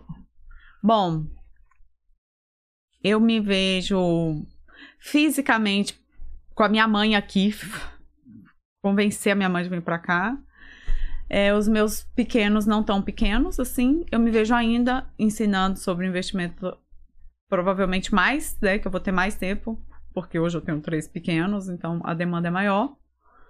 Eu me vejo com mais relevância na internet, porque é no digital que eu quero trabalhar isso. E é isso, mais independência, mais solidez, meu casamento mais maduro, eu sou casada há muitos anos. Desde a faculdade, Sim. pensa. Ah, sim. Então, é. O dia que você falou mais madura, vocês tinham casado há pouco tempo. Porque Deu pra, deu pra pensar justamente o contrário. É Você que era mais recente, é. É muito antigo. Meu, Eu Uhum. sou casada há. Ai, meu Deus, 18 anos. Não, casada não, estamos juntos há 18 Sim. anos. Então, mas a gente amadurece junto, né? Perfeito. Sim. Então, e, a, nós somos- e a realidade vai se impondo a cada dia diferente e tal. Nós se... somos pessoas diferentes. Aquele Simão, aquela Thelma, o nome do meu marido é Simão. Hum. O pessoal mistura Simão com Salomão. Aham. Aquelas pessoas não são essas pessoas, né? E eu Ah, espero estarmos melhores daqui a cinco anos. É aquele ditado, né? Se você se baseia como eu era cinco anos atrás, eu mesmo que você ir roubar uma casa que não é mais minha, eu não tô mais lá. É, eu não existo Eu não- mais. aquele ser humano, que, ou pro bem ou pro mal, a gente sempre muda. Cinco anos Tem gente muda. que idiotiza, né? É assim, mas opa, tem muito. Mas, mas no, no nosso caso que estuda, pelo menos eu tento também, é melhorar, né? Eu tento, é. né? A gente tenta melhorar em alguma coisa. Crescer. Ah, da- da- Que conselho a Thelma Cintia de hoje daria pra, pra Thelma Cintia de 10 anos atrás? 10. 10. Agora a gente abriu 10 anos no passado. Bom, 10 anos atrás. Nossa, mas aí eu ia ter essa cabeça que eu tenho hoje? Sim, você sai agora aqui e ia pro seu eu de 10 anos atrás. Ia lá falar pra ela. É, agora. Você entra na máquina do tempo ali, supondo que aquele armário ali é Nárnia. Você entra e vai sair 10 anos atrás. Bom, eu ia falar assim pra ela. Claro que eu ia mandar ela investir. Não faz a louca, investe seu dinheiro. É, agora, ia montar um plano pra ela, que eu não Uhum. tenho esse plano agora, eu teria que dar uma olhada. Eu ia falar pra ela vir mais cedo pros Estados Unidos. Boa. E eu ia falar pra ela trazer minha mãe junto com ela naquela época. Uhum. Porque ela viria. Agora tá mais difícil. Agora tá mais sozinha. Entendi. Comigo ali amarrada, ela vinha. Venha junto, né? Perfeito. Se você pudesse ressuscitar quatro pessoas, quem que você ressuscitaria? Pode ser artista, pode ser. Assustar? Não, ressuscitar, desculpa. Ah, É que eu falei tão rápido que a dicção ficou horrível, né? Ressuscitar. ressuscitar. Eu ressusci- ressuscitaria meu pai, com Sim. certeza. Eu ressuscitaria a avó do Simão, que faleceu recentemente, do meu Sim. marido. É, eu ressuscitaria Steve Jobs. Ou ali faz falta, era um gênio, cara. que gênio. Tudo que a Apple é veio dele. O Que resto foi só. mente. O resto foi só assim, evoluiu o que ele já tinha feito. Ele vivia na nossa frente. Ele, Muito. Se ele morreu com 50, na verdade ele tinha uns 150 já Sim. ali na, na mente Era um dele. gênio. Gênio é a única palavra que eu acho que define aquele camarada ali, era, era gênio. Que perda. Era um ser humano difícil. Conviver com ele, eu já li algumas Mas coisas. tanto que deve ser difícil você viver 50 anos no seu tempo e o povo tá aqui. Você... É verdade, eu não Gente tinha parado pra lenta. pensar assim. É, É, O pessoal dando canelada aqui, você tá lá na frente. você é animal, É, não é de ser assim. burro. Eu acho que ele via a gente assim, né? Ser o burro. Não tá vendo? É verdade, é verdade. Talvez por isso ele era Eu tido como chato, é verdade. Como difícil, né? É. É, Eu nem consegui ler o livro dele. O tanto Hum. que quebraram, falaram tanto dele. Eu falei, meu Deus, que homem horrível, eu não quero assim. Não, não cheguei a ler. Eu vi ali um artigo ou outro, mas o livro não, ainda não. Vou- eu Não, quero ler depois. É muito ruim, eu não É. consegui. É. Deixa eu ver, outra pessoa. Seu pai, a, a sua sogra. Como é a que é? minha avó, a avó do Simão. Ah, tá. Avó- é, o Steve tem mais um, então. Steve Jobs, mais um.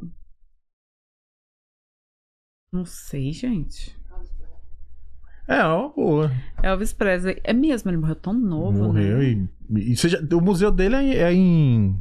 Em Memphis. Você já foi lá? Eu, eu passei de moto do lado, cara. Pertinho, não deu tempo de eu, de eu ir lá. Mas ele, na verdade, ele era do Mississippi, de. É, ele, Esqueci o nome da cidade. Ele é do Mississippi, mas o museu é em Memphis, do, do Tennessee. ele, pelo pouco que eu sei da história dele, também foi super incompreendido.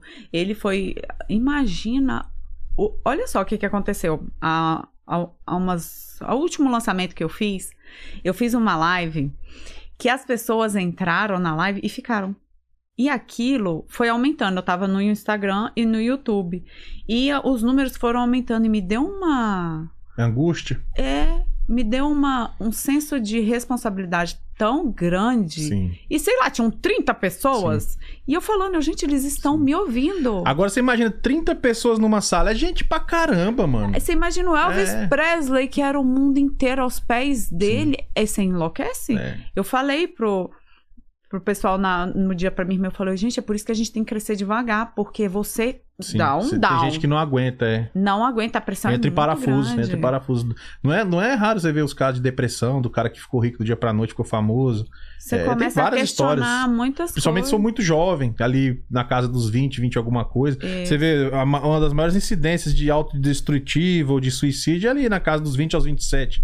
Tem uma porrada de artistas, você vai ver Kurt Cobain, Amy Winehouse, Jimi Hendrix. E eu poderia ter um Até bocado. brasileiro, né? O Chorão também não Chorão, foi nessa época. Chorão era mais velho, né? Tinha 40 alguma coisa. Mesmo assim. Tinha. Mas foi ali o, o auge que ele estourou, não foi? Sim, é, ele não, ele não, na verdade ele já vinha tendo muito, eu sou fã do Charlie Brown Jr., né? Uhum. Ele vinha, ele vinha tendo muito problema ao longo da carreira, principalmente com droga, né? Ali foi onde ele O deu entrou em colapso, É. né? Total. Bem, você tem direito de fazer duas perguntas pra nós, pode ser as duas pra diretora se quiser. Pode ser uma pra mim, outra pra ela, as duas pra mim, como você preferir. a diretora tá ali, oxe, e eu com isso. Eu conheço. Não, não tô nem apresentando.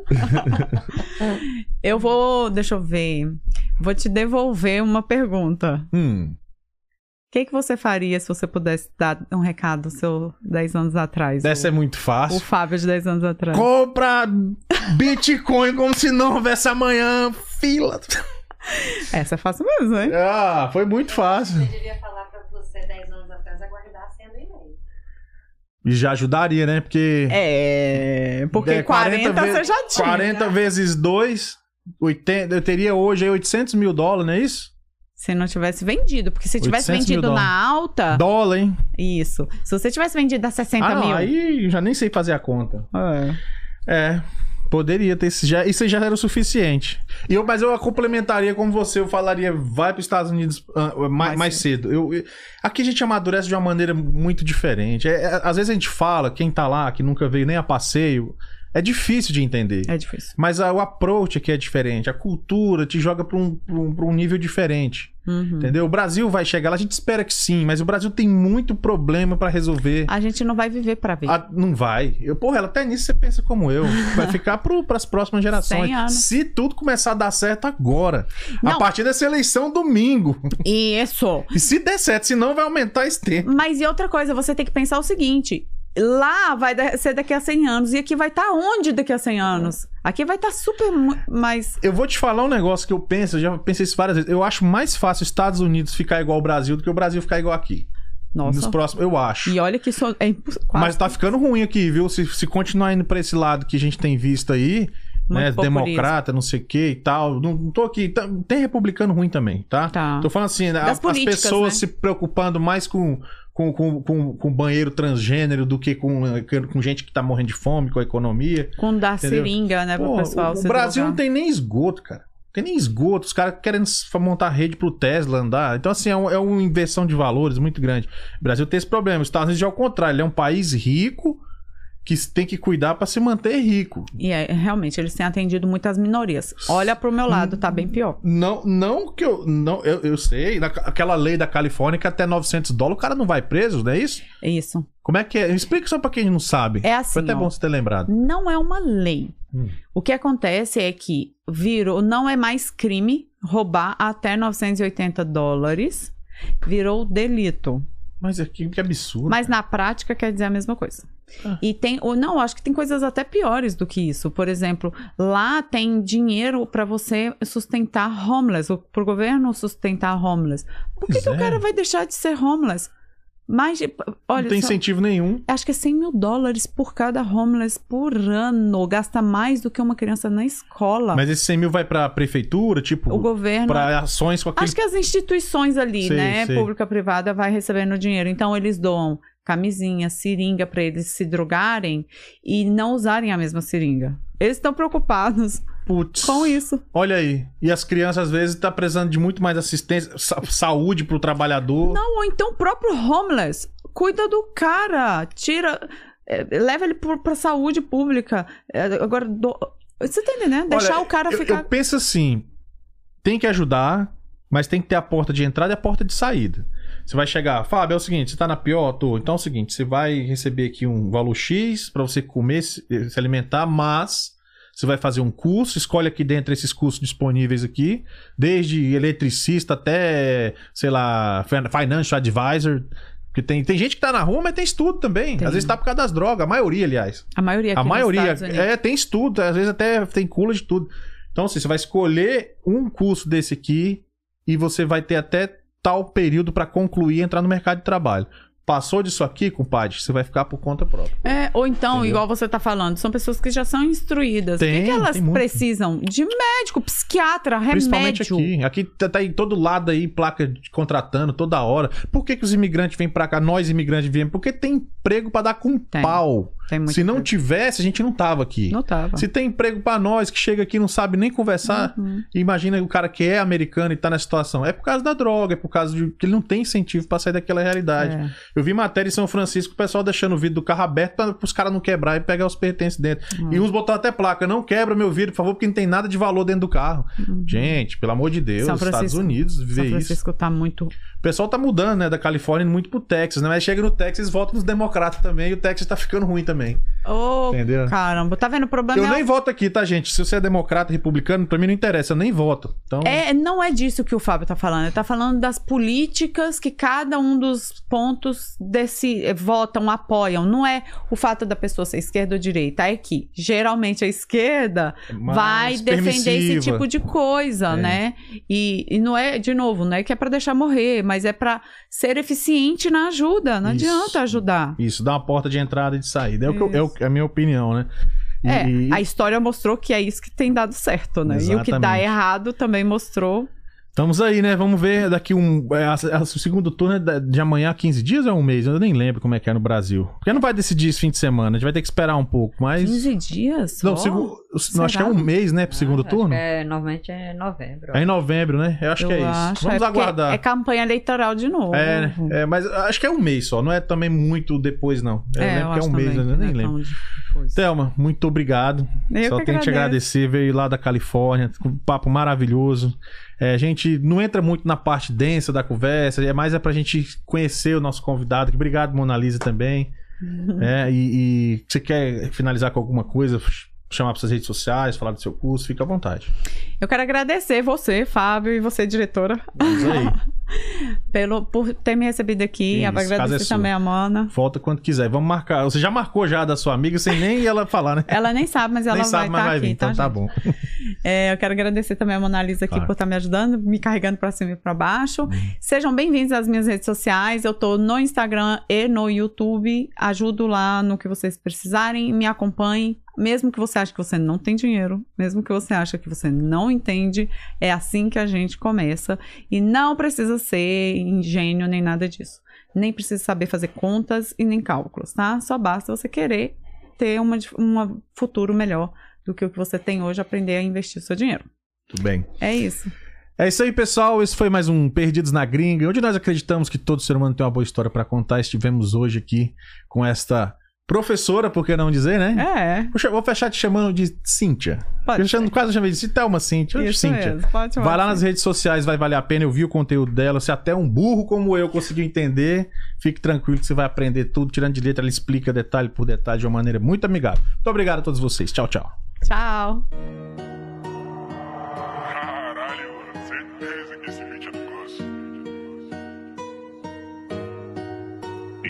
Na Gringa Podcast.